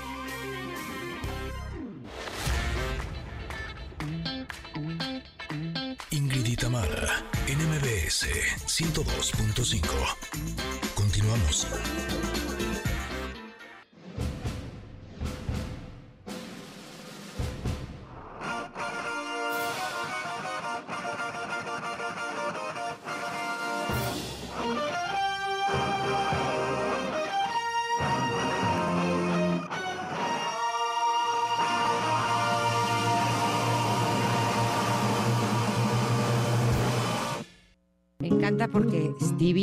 Ya pidió canción. Ah, cómo no. Así me gusta, que vengan aportando desde el principio. Exacto. ¿Cómo estás, querido Stevie? Qué gusto saludarte. Muchas, Cuéntanos esta canción. Sí, muchas gracias, muchas gracias por, por, recibirme. Y pues bueno, es que justamente estoy muy obsesionado con esta canción que se llama Cherry Wine del cantante irlandés Josier, que ayer tuvo concierto aquí en la Ciudad de México y fue fabuloso, fue una velada increíble. No, no conocía tantas canciones y ayer me convertí en fan, fan mm. absoluto porque él con toda su banda, con, con toda su energía, con todos sus comentarios, conectó con el público de una manera fascinante. Hoy hay otro concierto de él por si gustan, gustan ir buscarlo porque se la van a pasar increíble, Josier. ¿Dónde está?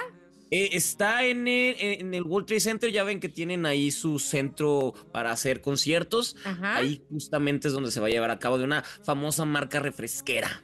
Oye, ay, yo, escucho, doble, espérame, Porque te, quería, decir que yo entrevisté a José en 2015, fíjate. Wow. Cuando fue Cuando está en su mejor momento. Eh, ajá, le dieron un, Billboard Music Award por mejor revelación. Es decir, este, él estaba saliendo con una canción, ¿no te acuerdas cuál era? Ahora me voy a acordar. Que es como. Ah, exactamente.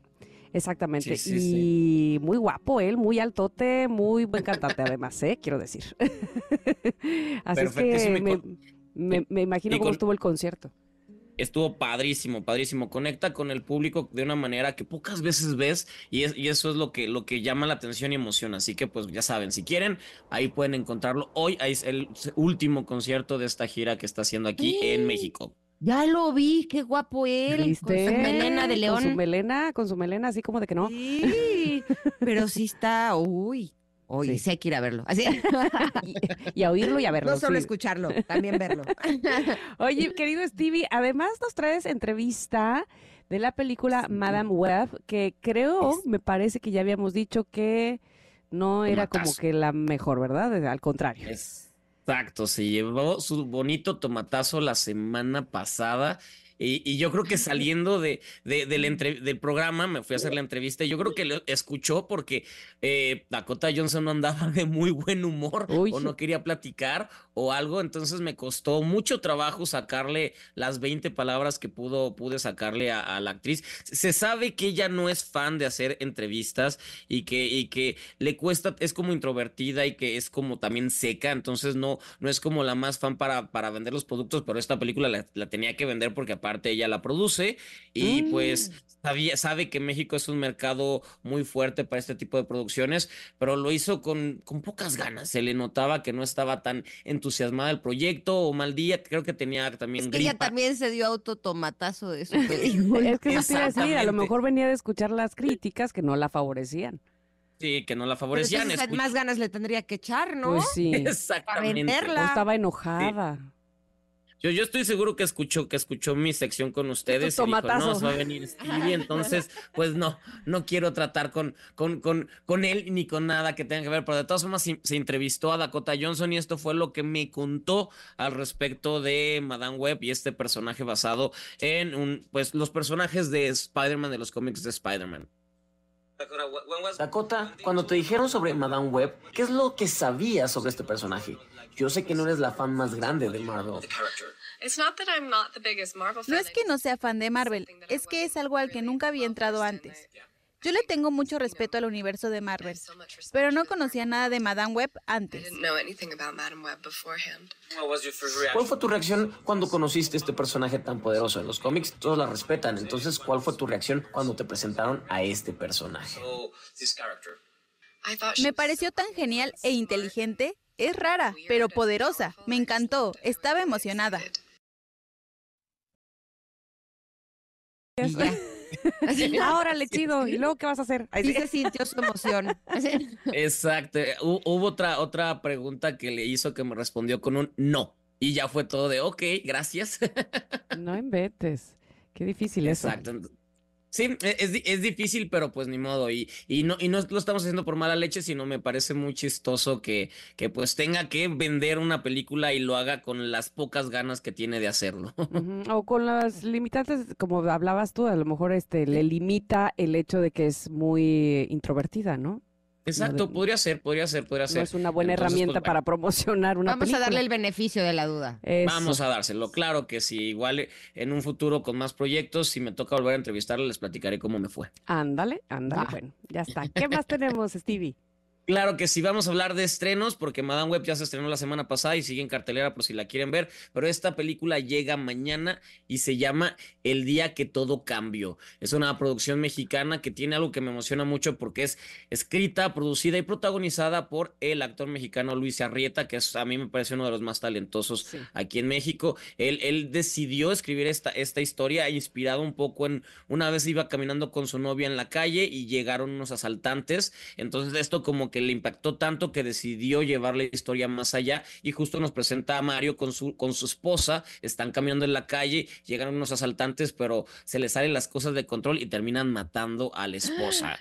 Entonces... No. Exactamente. Entonces, él, siete años después, se dedica a, prepararse física y mentalmente para cobrar venganza. Y entonces estamos pre- presente a una película que podría ser como un John Wick, pero mexicano, donde, donde él busca venganza de estas personas que lo asaltaron y no va a descansar hasta obtenerla. Entonces, desde aquí ya nos está presentando algo que no es común en el cine mexicano, este tipo de género llamado revenge movies o películas de venganza, en donde el personaje solamente tiene un objetivo que es, pues, saciar o, o, justamente vengarse de, de, algún hecho que ha sucedido. Ya lo han hecho Keanu Reeves, ya lo ha hecho Clint Eastwood, ya lo ha hecho este, Charles Bronson. Eh, recientemente Liam Neeson, todas sus películas eran parecidas o de este género. Y ahora tenemos a Luis Arrieta presentándonos esto, donde cambió físicamente, entrenó, adelgazó 20 kilos, subió 20 kilos para el inicio y después tuvo que bajarlos 20 kilos para, para poder hacer esta película. Así que los que están buscando algo distinto y algo mexicano y, algo, y algo que, que no le copia, a pesar de que parece que es una historia que hemos visto, no le copia nada a John Wick ni a todas estas películas, tiene su propia esencia y por eso vale la pena. Tiene, tiene propuesta y es, y es que y es la razón por la que los invito a que la conozcan. Maravilloso, porque además este a mí también me parece que Arrieta es muy buen actor. Lo he visto tanto en comedias como en otras cosas que no son comedia y lo hace de manera muy natural, me, me gusta, me convence mucho. Así es que esto que además está escrito eh, por él, pues yo creo que le echo toda la carne al asador. La estaremos viendo entonces. Se llama El día que todo cambió. Sí, exactamente.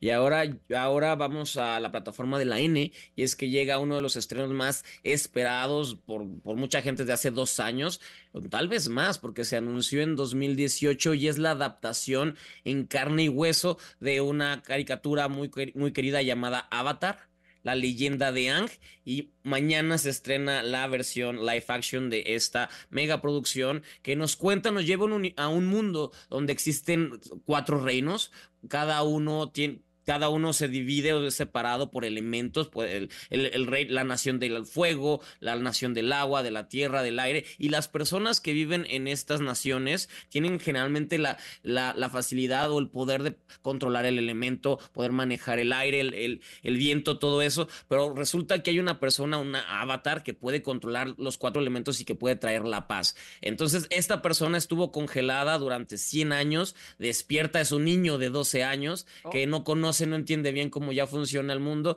y es la aventura de este niño por reunir este, personas, prepararse para no permitir que la nación del fuego eh, pues destruya la paz y la armonía, aparte de que es el único que queda que tiene este poder. Entonces es una historia de una historia de aventuras, una historia llena de, de, acción, pero también muy divertida para toda la familia. Con e, esta historia de Avatar ha sido tan popular que de hecho van a ser un parque de diversiones basado en el universo y oh, se vienen más películas.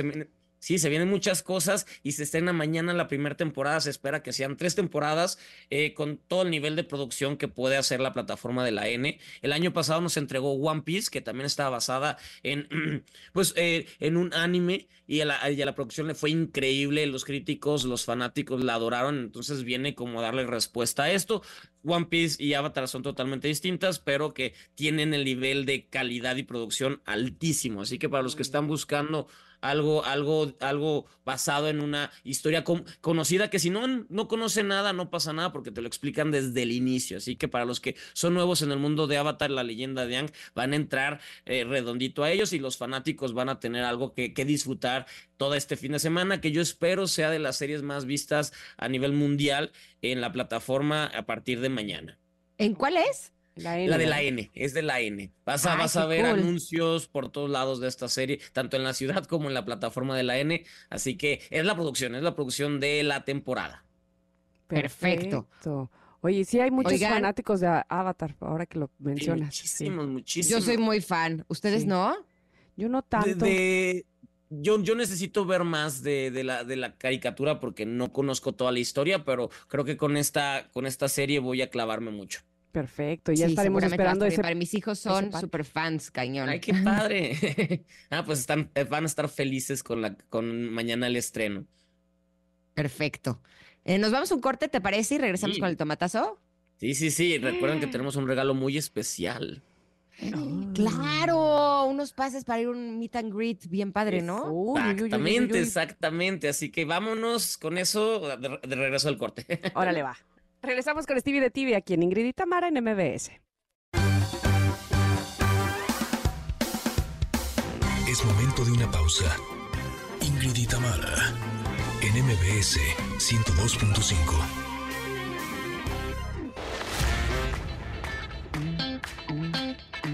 Ingrid y Tamara en MBS 102.5. Continuamos.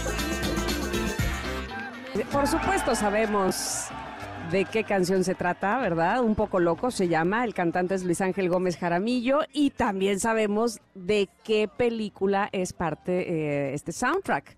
Y ustedes tienen que apuntar porque desde el inicio de este programa hemos estado poniendo temas de película. Ustedes tienen que ponernos al final del programa por WhatsApp qué películas hemos puesto aquí en, nuestro, en nuestra programación musical para que se lleven boletos a los mejores eventos. Sin embargo, Stevie nos tiene también regalazazazazos, así es que también pongan mucha atención a lo que él nos va a decir. Pero bueno, antes, Stevie de TV, tenemos tomatazo.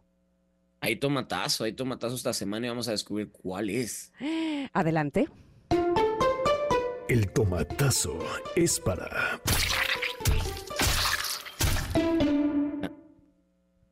Tan, tan, tan. Es para la película Ferrari, la cual le tenía muchísimas, muchísimas ganas. Yo también.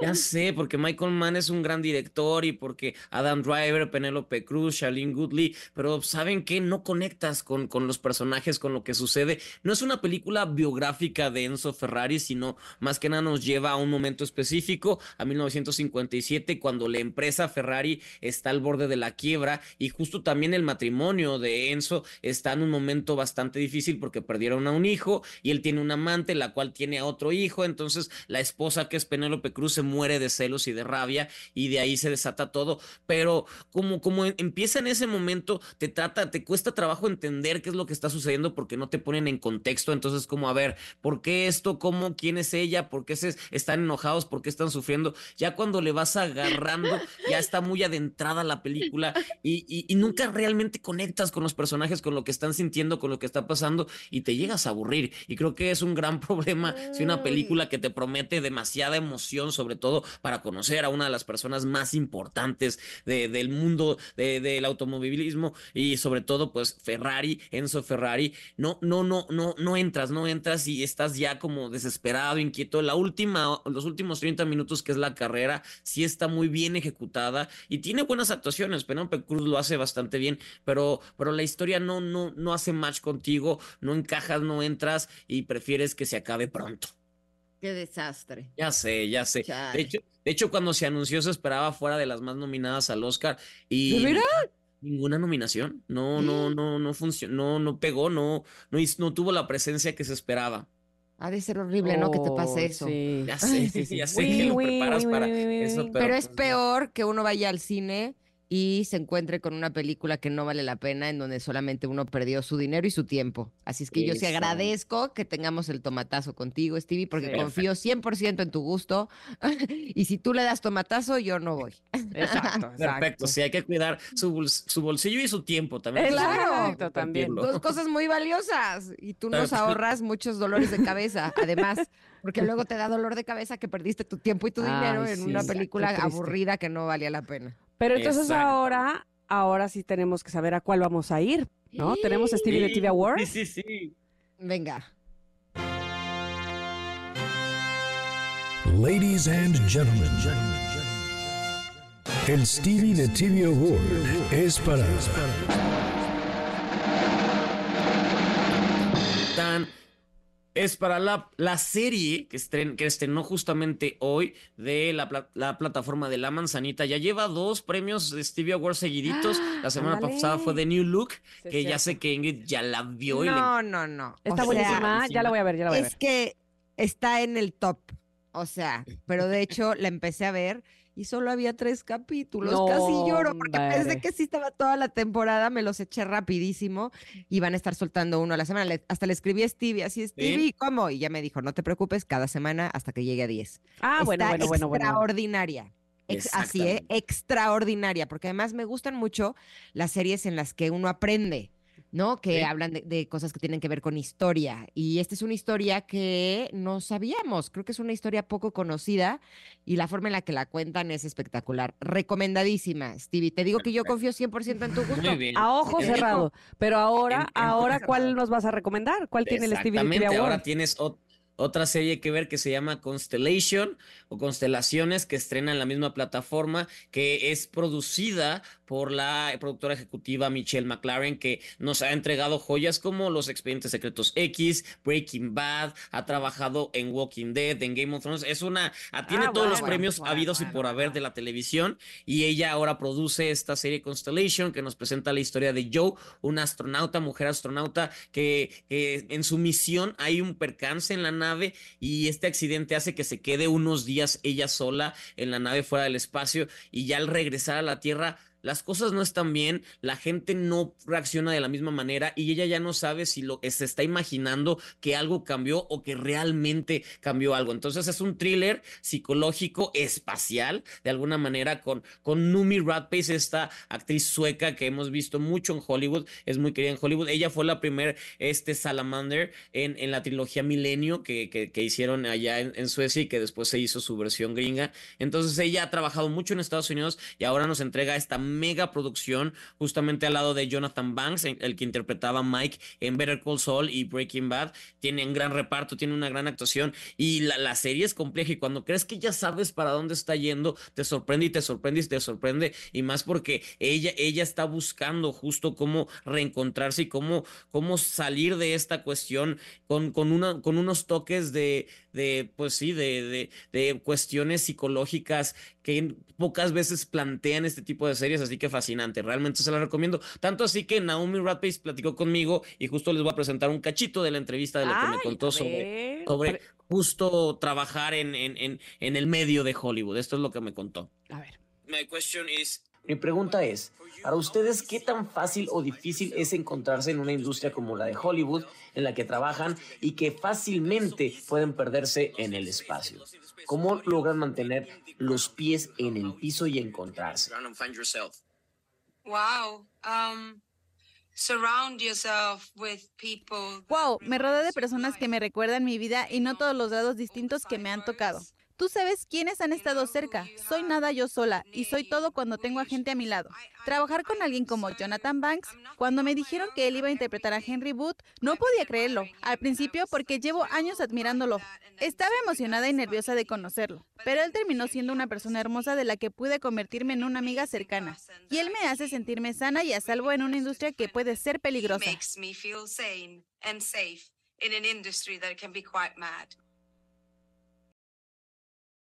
Naomi Rap, Rapaz, ¿se apellida? Ajá, Rapaz, sí, exactamente, exactamente, de Constellation.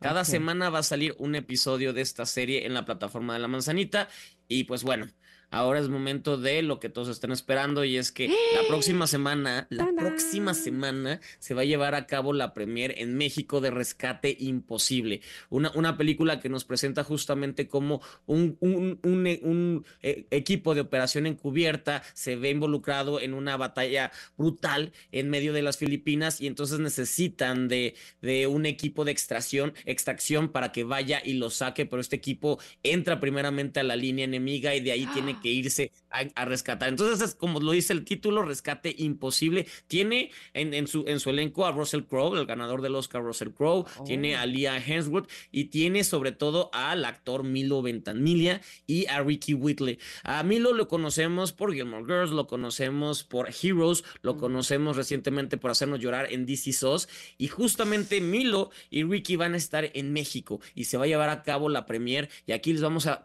les vamos a regalar pases para que tú puedas tener un meet and greet, tomarte fotos con ellos y después ver la película. Así que esta es una, experiencia única, única para todos los que son fans y poder convivir con tu actor favorito y después ver su película, esto va a ser algo pues que no sucede todo el tiempo. Ok, tenemos entonces cinco cortesías para el meet and greet.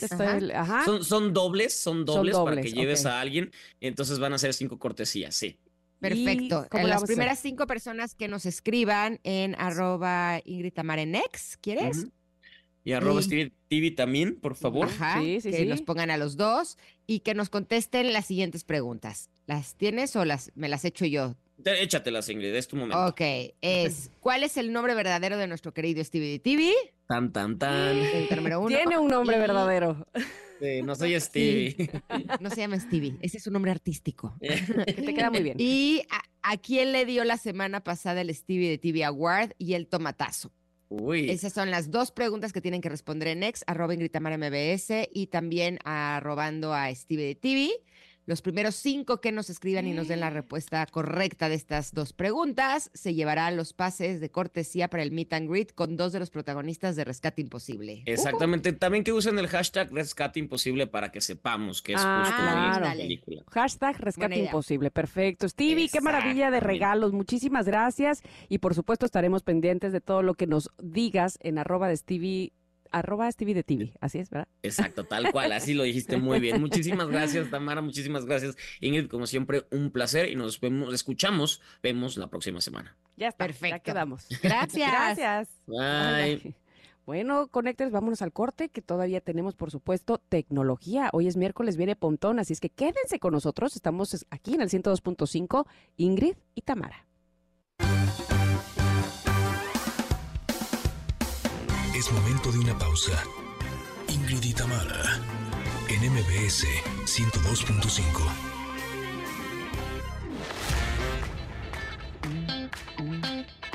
Ingrid y Tamara, en MBS 102.5. Continuamos. Pontón.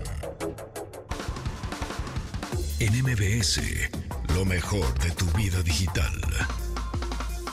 Bueno, bueno, estamos ya de regreso escuchando la propuesta de Pontón. Porque Pontón dijo hoy es miércoles de música que escucha la chaviza, ¿verdad? Es correcto, es correcto, y así es. es- Estamos escuchando Dua Lipa Training Season. La, la nueva, la nueva. Está buena, ¿no? ¿Ya la habían oído? Sí, y sí me gustó, la verdad. ¿Tú no la habías oído, Ingrid? No, no. Ah, Está muy buena. Este, Sí, está padre, está padre, tiene ondita, ¿no? Y Sí, así, sí, sí, justo muy para, dance. para hacer ejercicio. ¿no? Exacto. Como Power Song. Exacto, muy Dance with Power Song. Muy bien, tú, Exacto, exacto. como siempre. Oye, pues este, ya hemos platicado en varias ocasiones, ya saben, de la inteligencia artificial y de las deepfakes y de las personas que no existen, ¿no? O que son influencers virtuales.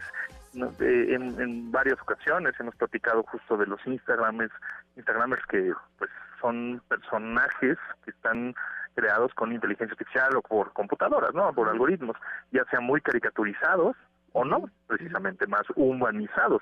Así es el caso de pues esta esta influencer chica pues llamada Sexy.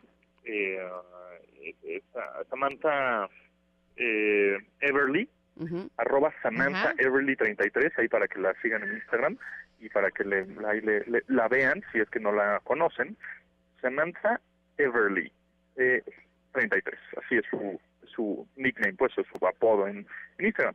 Es una modelo que no existe amigos. Está muy Oye, guapa es la una, hicieron una muy guapa, ahí con ojo claro y así muy muy acá no un cuerpazo Ujú. etcétera pero no existe y el fundador, diga- digamos, dire- directivo o ejecutivo de xchatter.com, que es la empresa responsable de la creación de Samantha Everly, pues dijo, ¿no? Claramente que es una modelo que está creada con inteligencia artificial y creada de manera falsa, digámoslo así, ¿no? Este, con software, etcétera, y que tiene una personalidad de ser siempre amable, positiva, empática y todo, pues así obviamente te vas a enamorar en dos por tres, ¿verdad? Pero bueno, pues el A ver, caso la es estoy que- viendo en su Instagram, no puede ser que esta mujer sea falsa. Es decir, Eh, eh, sí, exactamente. Y ahora lo más se ve súper impresionante de todo es que cuando, cuando les diga que en la portada de la Playboy de marzo de México va a salir ella. Wow, qué impacto. Pero Bueno, me, me tiene, o- o sea, lo que me tiene impactada, pues, es la calidad.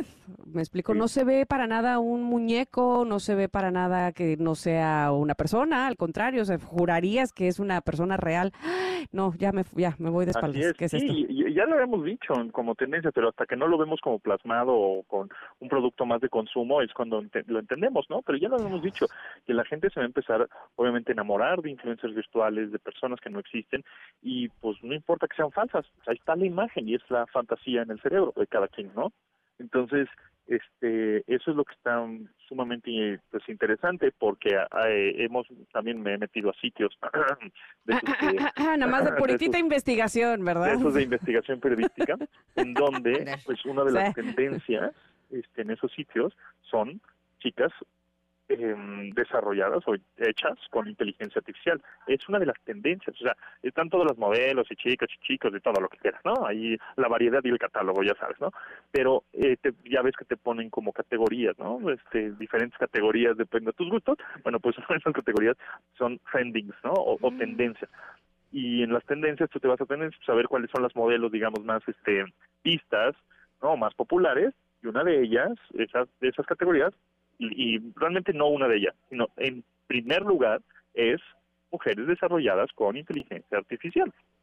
Entonces, esa inteligencia artificial o esa modelo empieza a dar cierta personalidad como amable, empática, carismática, buena onda, que te entiende, que te contesta tus mensajes, pues entonces dices, y, y luego le sumas unos visores de realidad mixta o virtual, para que salga la realidad, para que conozco personas, pues ya aquí yo estoy en mi realidad este alterna, a todo dar, donde me enamoro de una virtual y no tengo problema alguno, ¿no? De ni de compartir ningún tipo de fluido, de nada, ¿no? Ay, no, esto ya está, ya está muy en otro nivel. Este, siempre comparamos aquí, evidentemente, pues la serie de Black Mirror, porque precisamente habla de eso. Eh, varios de los capítulos hablan sobre realidad virtual y, eh, me hace recordar, pues cuando este hombre se metía con su amigo a jugar este videojuegos de realidad virtual y se hacían pareja sus avatars, ¿te acuerdas tú, Ingrid? Sí. Sí, sí. sí pero además uno, de ellas era mujer y uno de ellos era hombre en, la vida virtual, pero en la vida real los dos eran hombres. Pero sí estaban enamorados, o sea, eso es lo más cañón. Sí. y la, lo que me trauma es que nos está alcanzando lo que según yo iba a faltar mucho tiempo para que llegara a la realidad. O sea, ¿no? Ya estamos ahí. Y es exponencial, es decir, este, pero de una manera más rápida, porque antes como que cada año era el doble de avance, ¿no? en, un, año se avanzaban dos pasitos, bueno, el siguiente era cuatro y el siguiente era ocho y el siguiente era dieciséis. Ahorita es sumamente exponencial, no nomás de dos en dos, sino o de cuatro en cuatro, va a una velocidad ese, eso en todo caso creo que es lo, lo preocupante porque eh, la tecnología avanza, como bien dices, este, de manera exponencial pero nuestra madurez no estoy tan segura que vaya al mismo ritmo. Entonces, eh, decíamos al ver la, la, serie esta, Black Mirror, ¡Ah! ¿cómo crees? Y la esposa los deja que sea, ¿sabes? Y entonces, ese mismo asombro nos hace ver como que estamos muy detrás todavía de madurez tecnológica. Totalmente, totalmente. Y, y, tenemos que empezar a entender, reflexionar y que no va a parar, ¿no? Que va a seguir y no hay manera de pararlo. Entonces, más bien es equilibrar nuestra vida digital con nuestra vida offline, ¿no? Nuestra vida análoga, nuestra vida presencial, física, este, desde la onda espiritual y la onda sentimientos hasta onda tecnológica y tienes que ser una persona equilibrada de una tampoco de un lado ni del otro no porque también del otro lado decir no pues soy muy espiritual y muy este sentimental pero pues no tengo ni idea de la tecnología. Pues hay que tener también ahí de cuidado porque pues son las herramientas que todo mundo tiene al alcance y son las que con las que trabajas y otra y otra persona que la sepa usar mejor que tú pues te va a quitar el empleo. O del otro lado eres una persona que nada más vive en el mundo virtual y no conoce el mundo real pues también estás amolado no entonces creo que como siempre, ¿no? Ha sido como pues, el, la búsqueda de, de los años y de los años y de los años y de los siglos siglos, este, es buscar este equilibrio, ¿no? Nada más que ahora hay que buscarlo entre nuestra vida virtual, digital y nuestra vida presencial física. Exacto, y encontrar ese equilibrio creo que ahí es donde está la maestría, ¿no? Porque desgraciadamente lo digital, la sensación es que te atrae, ¿no? Como que te jala y cuando menos te das cuenta ya estás ahí bien picado y pasaste horas perdiéndote de experiencias que tienen que ver con la vida personal, ¿no? Con la realidad real. Sí, no está mal, es como tú te tomas una chelita, pues no está mal, ¿no? Ya si te tomas este una cada hora de, los 365 días, pues bueno, pues yo creo que tienes un problemita, ¿no? Es un poco lo mismo, de alguna manera, ¿no? y, y sí se, se relaciona con adicciones, el, las redes sociales y la tecnología y el estar metido en una vida virtual. Sí, ahí está, ahí existe, pues es nada más tener un control, un autocontrol, es decir, existe, la uso, la, utilizo esta herramienta para lo mejor para mí, para ser más productivo, para hacer más fácil X trabajo, pero no abusar, ¿no? Entonces es como saberse retirar en el momento adecuado para no no caer en, pues, en cualquier tipo de adicción. Puede ser o, real o no real. Que, que, pierdas, digamos, dimensión de tu, de tu realidad, ¿no? Este, y entonces ahora la realidad te parezca terrible, ¿no? Este, porque estás eh, tu visión ya es, está muy eh, eh, tecnológica y aparentemente pudiera ser perfecta con mujeres como Samantha Everly, con relaciones como las que acabas de decir, y que cuando te apagas los visores dices, ah, ¿no? Entonces te decepcionas de todo, ¿qué es esto? Eso va a pasar, o sea, para la gente que pues de pronto no tuvo una, familia, ¿no? Ay, Dios. O, sí, o una educación este, un poco más este, amplia, qué sé yo, este, pues puede llegar a pasar, ¿no? ¿Cuál Forever Alone ahora? Nunca. Sí, es como lo vemos ahora, ¿no? Pues que luego de pronto este eh, salen ahí los traumas a los cuando eres un poco más grande, ¿no? De lo que te sucedió cuando eras más pequeño, pues, ¿no? Este y, y pues eso va a suceder y eso es eso es un hecho. O sea, la gente mucha va a preferir su realidad virtual que su realidad real, ¿no? Su realidad física.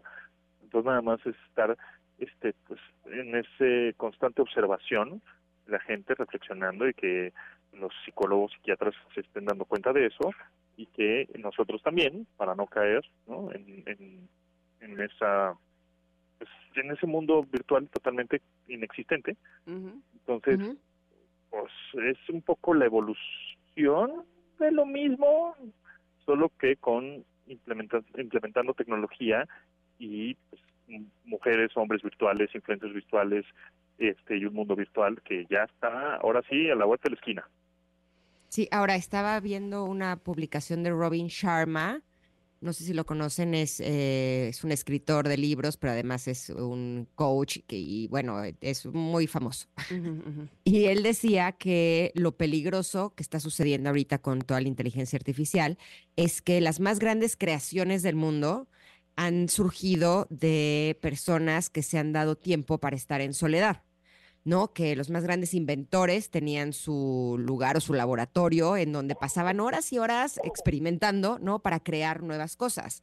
Y que desgraciadamente con todo lo que hay actualmente de entretenimiento al alcance de la mano, empezando por el teléfono, que entonces cada vez va a haber menos creaciones como tal, porque la gente nos está dando estos espacios. Por lo tanto, que es bien importante que no solamente para nuestro bienestar emocional y físico hagamos actividades al, aire libre, hagamos ejercicio, sino que también pasemos tiempo a solas para que podamos eh, despertar nuestro lado creativo y eso es lo que nos va a mantener en un buen estado de salud.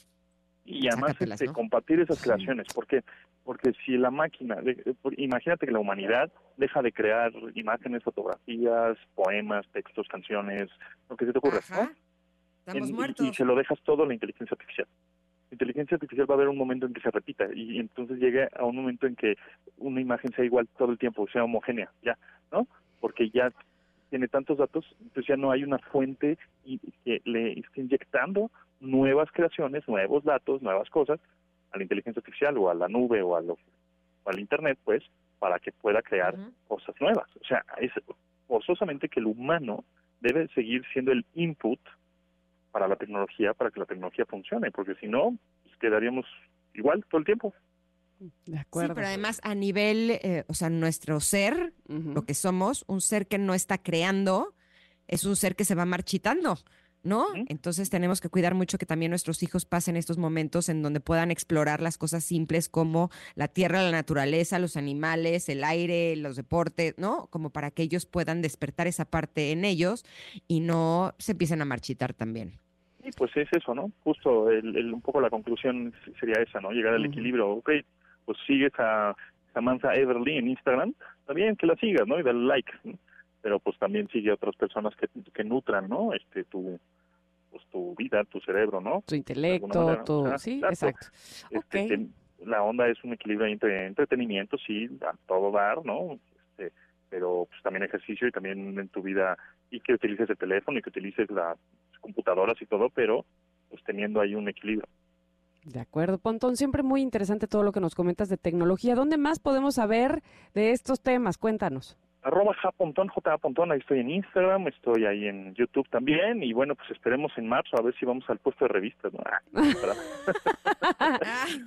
para, llevar, a hacer la pues, reseña vas a, ¿no? vas a volver a lo clásico, o sea, ya ir al puesto de revistas Cuando ya te la chutaste en Instagram. Una persona virtual me hizo regresar a lo análogo. Fíjate, mira, exacto, interesante ese punto. Gracias, Pontón, un abrazo. Gracias. Bye. Vamos al corte, regresamos para despedirnos de este programa que se llama Ingrid y Tamara en MBS. Es momento de una pausa. Ingrid y en MBS 102.5.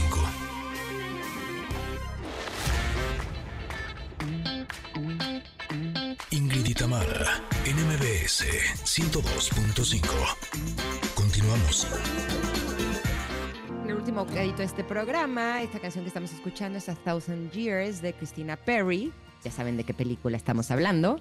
Espero que sea así porque llegó el momento de que nos envíen por WhatsApp los nombres de las películas para que se lleven cualquiera de los siguientes pases, como por ejemplo tenemos dos pases dobles para Mikel Erenchu, la voz de Duncan Du, que llega a la Maraca este 16 de marzo a las 9 de la noche. ¿Qué más tenemos, Tam? Ay, tenemos un pase doble para Peter Pan, que sale mal. buenísima obra, por favor, es el 24 de febrero, 8.30 de la noche en el Foro Cultural Chapultepec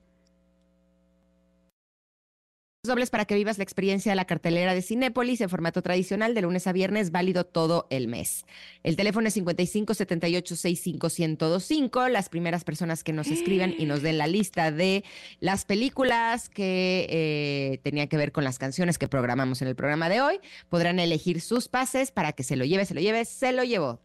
Ay, sí, Connectors, este, ya, este es el momento de enviar toda la lista. Por favor, gáneselo, gáneselo, gáneselo. Nos va a encantar que se vayan a disfrutar de estos espectáculos. Por lo pronto, nos despedimos agradecidas con el equipo de producción de este programa, Mario y Luis en la operación, Monsi Rodrigo en redes sociales, Mariana en los teléfonos, Mau en la unidad móvil, por supuesto todos bajo la producción de Itzel López. Se quedan en compañía de Manuel López San Martín con la información más relevante del día y nosotros los esperamos mañana aquí mismo de 10 de la mañana a la 1 de la tarde. Que tengan un muy, muy, muy feliz día. Gracias. Bye. Bye. Gracias por acompañarnos. Aquí te esperamos en la siguiente emisión de Ingrid y Tamara en MBS. Cuídate y sé feliz.